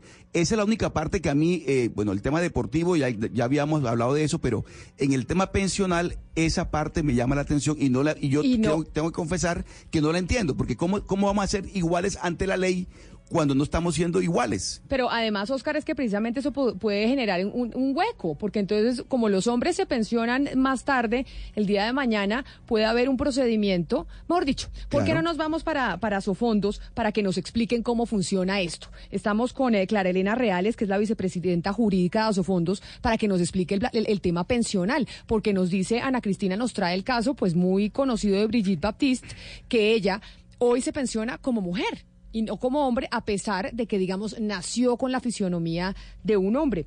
Doctora Reales, bienvenida a Mañanas Blue, mil gracias por estar con nosotros. Camila, buenos días. Con mucho gusto. ¿Cómo funciona este tema? Aquellas personas eh, que deciden o que, se- o que nacieron en un cuerpo de hombre, pero se sienten mujeres y deciden ser mujeres y que pueden pensionarse como mujeres. Esto, ¿Cómo, cómo es el, el sistema y cómo es el procedimiento? Pues eh, para esas personas, cualquier administradora, la pública o las privadas, lo que tienen que hacer es acudir a lo que eh, a la información que reposa en el registro civil de nacimiento, en donde si la persona hizo cambio de género aparece el cambio de género y la administradora aplica el género que tiene actualmente. Entonces no no es tan misterioso en el tema de pensiones ese cambio. No ocurre con frecuencia, pero no no es un cambio que, que, que trasnoche a las administradoras porque es la registraduría la que convalida el proceso de cambio de género. Claro, pero entonces quiere decir que si alguien puede convalidar, o sea, la registraduría convalida el, el cambio de género, ustedes en las administradoras de pensiones, ya sea régimen público o el privado, simplemente reciben el registro civil y si alguien antes se llamaba Mateo y ahora se llama Laura, pues ustedes le bajan los años de pensión. Sí, se pensiona la edad de las, de las mujeres. Eh, digamos, para efectos de la ley estableció una diferenciación entre hombres y mujeres que está más asociada a un reconocimiento, como decías tú, de, las labores que cumple la mujer eh, como, como doble jornada. Pero desde el punto de vista pensional eh, y actuarial, en realidad las mujeres les les eh, viven mucho más y, y el pensionarse más temprano significa que ellas tienen que alcanzar, en el caso del régimen público, las 1.300 semanas en menos tiempo y van a vivir unos 10 o 12 años más que el hombre. Entonces, con el cambio de género, esa tabla de mortalidad no va a cambiar. Eh, entonces, por lo tanto, pues no, es un efecto neutro para efectos de la pensión. O sea, no, no, no, no salvo, digamos, las, las diferencias en, en Claro, términos pero- de, pero usted- de cobrar el bono antes o de reconocer la pensión antes, que seguramente las hay, se compensan en el caso, por ejemplo, de que se aplique una tabla de mortalidad, le van a aplicar la tabla de mortalidad de mujeres, que es mucho más exigente porque las mujeres viven más. Ah, o sea, usted que, pero claro, le, le aplican la tasa de mortalidad de las mujeres, pero resulta que nació con la fisionomía y la biología de un hombre. Así que esa tasa de mortalidad que se le aplica, pues no es real para, e- para esa persona. Claro, pero como escogió quedarse en el género eh, y, y hizo todos los cambios generales, la, la administradora es neutra en eso, o sea, solamente mira lo que dice la registraduría y va a reconocer la pensión con el género y las reglas del género eh, que aparece en la registraduría. Ya posteriormente mirar si en la tabla de mortalidad le aplica o no, pues le va a aplicar todas las reglas porque no puede escoger que sí, que no, dependiendo de cuál fue el género de nacimiento. Entonces, pues no no creo que a tantos. Es posible que si alguien que esté vaciado y que sea siendo hombre tiene 57 años y de las 1.300 semanas pueda intentar un cambio de, de género para poderse pensionar antes y me imagino que pues se tendrán que adoptar algunas medidas para evitar ese tipo de fraudes de- en caso de que la persona realmente no esté no esté haciéndole eh, haciendo uso de su, de su autonomía y de la voluntad para convertirse en, la- en el género que, que, asume que es Eh, pero en principio no hay tanto misterio en materia de pensiones Precisamente sobre eso le quiero preguntar, doctora Reales, y es que precisamente eh, todo este asunto de, de la pensión de vejez está basada en una sentencia de 1994 donde se dice cuáles son esos factores en que se discriminan a las mujeres. Entonces, la pregunta es por el estudio de casos. Ustedes me dicen que ustedes prácticamente, eh, lo que le entiendo es que prácticamente ustedes obedecen lo que diga registraduría y de una vez pasan a, a- a hacer el, el cambio, es decir, a, a pensionar a los 57. ¿Ustedes no han considerado o no les han llegado casos donde uno diga, tenemos que estudiar este caso particular porque en, realidad esta persona fue un hombre siempre y digamos, no sé, qué, sé yo, pues 54, 55 años o, o antes de la pensión decidió ese, cam- ese cambio y puede darse a estos fraudes de los que usted habla? ¿Ustedes nunca han sometido los casos a análisis puntuales? Pues hasta ahora no, hemos tenido casos en donde haya un indicio de fraude. Digamos, tenemos personas que se hicieron el, hicieron el cambio de género y lo registraron como se debe hacer ante la registraduría y en la registraduría en su registro civil aparece cambio de género y su género ahora es mujer, por ejemplo. Eh, pero seguramente tendremos que trabajar conjuntamente con el gobierno y con, con la administradora pública para fijar unas reglas probatorias porque pues sí existe ese riesgo, el riesgo de que haya fraude. Ahora, pero permítame, doctora Reales, para que no se me vaya, porque es que tenemos en la línea al doctor Álvaro Rojas, que es el presidente de la Unión Colegiada de Notarios y Notario 37 de Bogotá. ¿Por qué razón? Para saber entonces cómo es ese procedimiento del cambio de género ya en el papel, porque ustedes en las, en las administradoras, es decir, en las pensiones, pues lo que hacen es recibir papeles y si el papel dice mujer, ustedes hacen el cambio y punto. Doctor Rojas, bienvenido a Mañanas Blue. No, doctor Rojas, lo estoy oyendo lejísimo. Yo Sí. sé que usted está ahí hablando, Sí. pero, pero no, no, lo oigo yo cerquita. no, no, lo que pasa es que voy en carretera hoy para Magá y estoy pendiente para responder sus preguntas con mucho gusto. Cuénteme. Ay, muchas gracias por atendernos desde Amaga. Doctor Rojas, ¿cómo es el procedimiento? Es decir, ¿qué tiene que hacer una persona para que en papel aparezca que ya no es hombre sino mujer? Bueno, mire, es muy importante precisar lo siguiente. El ejercicio y goce de los derechos eh, se dan a partir de un documento que por ley se estima como el documento principal, prueba del estado civil de las personas, como es el registro civil de nacimiento. Es decir, si no hay registro civil, no hay persona jurídicamente existente. Si no hay registro civil con la definición de los elementos esenciales, nombre, lugar, fecha de nacimiento sexo, no hay posibilidad de ejercer los derechos. O sea que el registro civil es la prueba fundamental, es la prueba más importante para las pensiones, para los derechos, para la cédula. Todo eso es necesario a partir del registro civil. Ahora bien, el registro civil eh, está definido como un documento único y definitivo, lo cual no eh, implica que ese registro se pueda modificar de acuerdo a la ley y de acuerdo al procedimiento que se establezca. Lo importante en Colombia es que la Corte Constitucional ha hecho un desarrollo jurisprudencial muy importante y en especial con la sentencia 63 de 2015 que eh, llevó al gobierno a expedir unos decretos en el caso del cambio de sexo o fijación del género. Esto se hizo eh, dando una competencia a los notarios para que podamos corregir esos registros y adecuarlos a la voluntad de la persona que ha tomado la decisión de fijar un nuevo sexo o de cambiárselo, en otras palabras. Esto es necesario señalar lo que es un trámite muy serio, es un trámite con efectos jurídicos de fondo y, por ejemplo, ahorita que está hablando la eh, autoridad en pensiones, yo también que, quiero de- decir los efectos tan importantes que producen. Por ejemplo, un hombre está preso, está condenado y está en una reclusión para hombres y fijó el sexo como sexo femenino, tiene el derecho a pedir que lo cambien a una cárcel de mujeres y así sucesivamente. Y hay unos efectos eh, frente a la familia, si tienen hijos, si no tenían hijos, si había una sociedad conyugal, es decir, los efectos son múltiples desde el punto de vista legal. Pero concretando ya la respuesta a su inquietud, hoy el trámite, como no es contencioso, no es litigioso, no es de litis, es un trámite declarativo por acta notarial que es muy sencillo. Antes era un proceso de jurisdicción voluntaria largo, engorroso, demorado, costoso. ¿Y qué se requiere para fijar el sexo o hacer el cambio? Muy sencillo, la solicitud de la persona dirigida al notario, eh, expresando su voluntad de manera clara inequívoca, eh, presentando fotocopia de su cédula de ciudadanía, presentando su registro civil de nacimiento y haciendo en la misma notaría, en una notaría, una declaración extraproceso como prueba sumaria indicando esa voluntad de quererse eh, cambiar el sexo o fijarlo. El notario asume la competencia, revisa los documentos y procede a hacer la escritura. Con base en la escritura se corrige o se cambia, según el caso, el registro original. Se tiene un nuevo registro con base en él. El primer paso es a pedir la rectificación o reexpedición de su cédula de ciudadanía y ya con base en su cédula de ciudadanía expedida por la autoridad debe proceder a actualizar los demás documentos, pase, visa, diploma, etcétera, etcétera.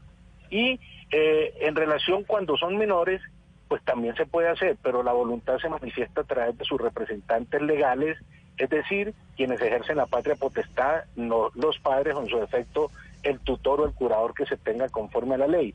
Este trámite es muy sencillo, es un trámite rápido, es un trámite que los notarios estamos facilitando. Doctor, pero entonces, doctor Rojas, discúlpeme, con base en todo lo que nos está diciendo usted, entonces lo que entiendo yo es que solamente se necesita la voluntad de esta persona para decir quiero eh, cambiar, quiero eh, soy mujer, quiero ser hombre y no tiene que llevar ninguna otra prueba. Eh, usted lo dice como registrador, nos dicen eh, de, de, pensiones que ellos obedecen lo como que not esté como en notario, Ana. Cristina. Como, Es- no- eh, como perdón, notario. Como, como not- como notario, perdón, como notario. Entonces nos dicen, aquí ofrece, aquí obedecemos, nos dicen de pensiones, aquí obedecemos lo que nos digan de registraduría. Entonces mi pregunta es, estos casos de, de fraude hipotéticos que estamos, de los que estamos hablando, porque todavía no tenemos algo en la mano de un caso real, estos casos hipotéticos, ¿en qué parte del proceso se podrían detectar? Porque ustedes no piden pruebas, en pensiones tampoco. Entonces, ¿quién realmente pide pruebas eh, antes de pedir solamente la voluntad de cambiar de, sexo? Mire, esa pregunta es la más importante en este proceso. Eh, lamentablemente a los notarios no se nos da la facultad de pedir pruebas adicionales, pero sí ejercemos un control de legalidad en la parte formal y esto eh, no solamente se puede presentar en los trámites de fijación del sexo o cambio del sexo en el registro, sino en el mismo cambio de nombre.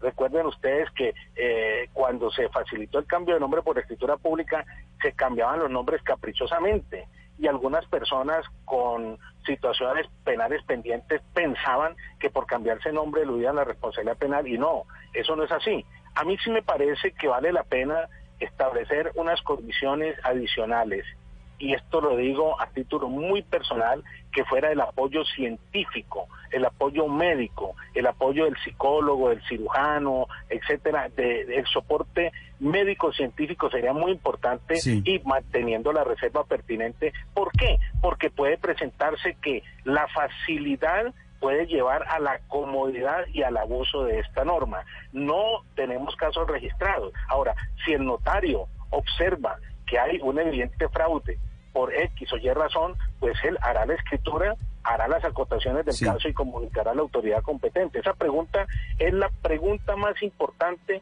es eh, hasta dónde se tiene la seguridad de que no haya un fraude. Le pregunto a la doctora Reales, vicepresidenta jurídica de Asofondos. Doctora Reales, pero si el tema para ustedes, eh, digamos, eh, tiene que ver, es mucho más simple lo que uno piensa o uno se imagina con lo que está ocurriendo en estos casos, pero ¿qué pasaría en la- con aquellas personas que comienzan a cotizar pensando en la pensión como mujer y luego se da el cambio de género? Termina siendo hombre, las semanas cotizadas, es decir, ¿de qué manera eso afecta todo lo que tiene que ver con la pensión? Eh, bueno, si se cambia de género, pues se puede, pense- se puede pensionar a la edad más temprana, que es la de las mujeres, eh, si está en el régimen público o si es en el régimen privado para acceder a la garantía de pensión mínima, que es donde se exige la edad. Ya para el cálculo de la pensión, pues es, en el régimen público es exactamente igual. Eh, pero para el régimen privado, por ejemplo, las mujeres tienen que esperar, a pesar de que se pueden pensionar a los 57 años, tienen que esperar a los 60 para la redención del bono. Y la tabla de mortalidad que se usa para calcular la pensión es la, la, la tabla de, de mujeres, que es mucho más, eh, que muestra mujeres mucho más longevas que el hombre. Entonces eso tiene un impacto en el cálculo del monto de la pensión. Sí, Pero de resto, pues, para el fondo, si aparece en el registro civil que es mujer, pues se le tratará como mujer. Si dice que es hombre, se le tratará como hombre. Mire, hay algo, hay algo importante y es eh, un control que se dio que me parece bueno que la persona una vez fija el nuevo sexo o hace cambio de sexo en el registro no puede volver a modificar su registro sino después de 10 años y eso pues para efectos pensionales es llamemos un- una talanquera para evitar cualquier abuso 10 años tienen que transcurrir para volver a modificar el registro o hacerlo reversible frente a la situación original. Eh, de todas maneras, ¿qué es lo que yo quiero decir como notario? Que los notarios estamos cumpliendo la sentencia de la Corte, que los notarios aplicamos lo dispuesto en las normas legales, los decretos del pobre gobierno, que estamos preparados, que el costo de esta escritura es eh, muy bajo, eso no pasa de los 300, 400 mil pesos con las copias que se pidan, que mantenemos la absoluta reserva y privacidad de la diligencia, que no hacemos discriminación, que manejamos esto desde el punto de vista del derecho igualitario. Es decir, los notarios estamos muy preparados y haciendo nuestro oficio con lujo de competencia y entre el marco legal y marco constitucional y obedeciendo las órdenes de, los jueces, para el caso de la Corte Constitucional. Pero señor Rojas, siguiendo eso y también sobre la última respuesta que usted dio, ¿cuál fraude? Y me explico. Si una persona quiere, por mera voluntad, cambiarse de sexo cada 10 años, ¿cuál va a ser y cuál podría ser entonces la talanquera que el Estado colombiano, a través de los notarios, que son servidores públicos por extensión, puedan hacer? Claro, claro, perfecta su pregunta. Diga usted, se modifica eh, el sexo para acceder a mejores condiciones, por ejemplo, en el tiempo para la pensión, por decir algo. Obtiene la pensión y vuelve a echarse para atrás porque ya obtuvo ese derecho. Por ejemplo, estaba en, en una cárcel de hombres, se traslada a mujer y luego apenas esté trasladado vuelve y se cambia el, el sexo. Entonces, eso es las, las posibilidades, esas son las hipótesis que comentan los abogados, que comentan eh, los directores de las oficinas de pensiones. Pero perdóneme, perdóneme, colega Rojas, es que eso quizás no es ningún fraude, ese es el efecto práctico de aplicar las políticas de género. Me explico. Claro, claro, si uno claro, se quiere cambiar de sexo cada 10 años o cada vez que se le dé la gana, porque el hombre, la mujer no se, no nace si no se hace. No, pues no, el- no, no, no, no. Es no, que eso dice no, Tomás. No, no, no, no. No esa expresión de que cuando uno se le dé la gana no es válida en un Estado social de derecho. Pero eso... eso- sí sería un abuso del derecho porque uno no puede de pronto por solo capricho y porque comillas, como lo dice usted, se me dio la gana, no. Es conforme a lo que dice la ley y en observancia a los preceptos legales. ¿Por qué? Porque esto está regulado por normas de orden público y la ley dice que cuando una eh, situación está regulada por orden de público, ninguna persona, ningún particular puede aplicarla a su acomodo o a su antojo. Entonces lo que hay que mirar es el marco legal, el marco de respeto, el marco de igualdad de derechos, el marco de observancia de la ley, el marco de considerar y preservar Claro. el registro civil como una prueba fundamental. es que el no, registro sin duda, es tan, sin tan duda, doctor importante que si, que si una persona no acredita su nacimiento con el registro, no es persona. No, no, sin duda, doctor Rojas, yo puedo estar seguramente de usted, simplemente estoy tratando de hacer de abogado de oficio Sí. para entender a cabalidad los alcances de lo que estamos Claro, discutiendo. Y el claro. tema aquí es cuál que unas connotadas ciudadanas, compatriotas tan importantes como Florence Tomás, para, para tan solo poner un ejemplo, advierten que en efecto, en la medida y toda vez que la mujer no nace, sino se hace, puede, de acuerdo a su voluntad, ojo con eso, a su voluntad, no a la voluntad del legislador, no a los límites de la sentencia judicial, sino a la voluntad de la persona cambiar de sexo tantas veces como quiera, como ella quiera, con todos los efectos que eso traiga, jurídicamente, socialmente, deportivamente, entre otras. Claro, pero es que no, no, aquí no hay ninguna discusión sobre ese punto, es la voluntad de la persona y por eso debe una ley decir se acepta la voluntad de la persona y eso es lo que se está respetando. Aquí ni el legislador, ni la corte, ni los notarios, ni los jueces se están negando a que se exprese esa voluntad. Uno del presupuesto, el presupuesto fundamental es la libre voluntad expresada en la solicitud al notario. Claro, eso se le respeta y eso es el derecho igualitario y ese es el derecho a la autodefinición de su género, no hay ningún problema. Pero de allí a que cada momento, a que sin ninguna justificación, por capricho y porque quiera cada seis meses cambiar de sexo, es muy grave porque la ley dice que el registro definitivo del registro civil es único, definitivo desde el punto de vista de la seriedad jurídica y con la relatividad que implica. Fíjese, por ejemplo, el cambio de nombre que no se puede hacer sino cada dos años, porque cuando no existía esa limitación, yo tengo un caso, por ejemplo, que se cambió la niña el nombre eh, voluntariamente y a los 15 días dijo que la cambió porque el novio ya no le gustaba y había peleado con él.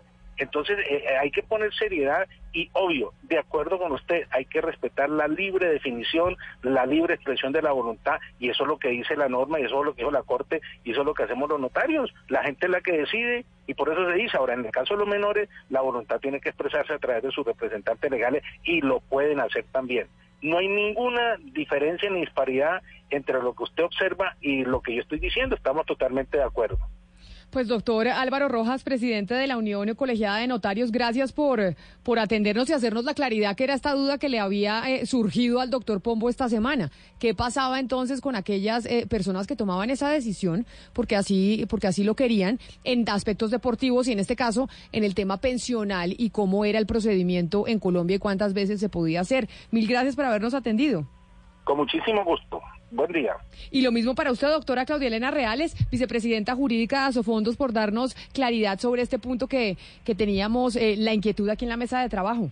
Con mucho gusto.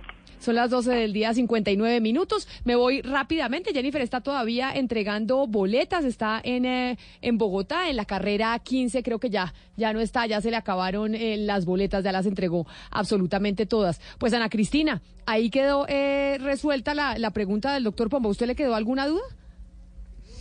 No, hay ahí un, un bache que debe ser pues, resuelto, está por eh, resolverse, pero afortunadamente, Camila, en este momento, mientras nosotros conversamos esto al aire, hay muchos grupos de estudio en universidades, como el grupo de estudios de género de la Universidad de AFIT, que precisamente tienen su mirada en todo ese tipo de casos, y creo que, pues yo nunca había oído hablar de este, de este tipo de, de pregunta pertinentemente, y creo que es eh, muy valioso poderlo discutir. Pues es la una de la tarde en punto. Nosotros llegamos hasta aquí con Mañanas Blue. Ahora quédense ustedes con nuestros compañeros de Meridiano. Y feliz fin de semana para todos. Colombia está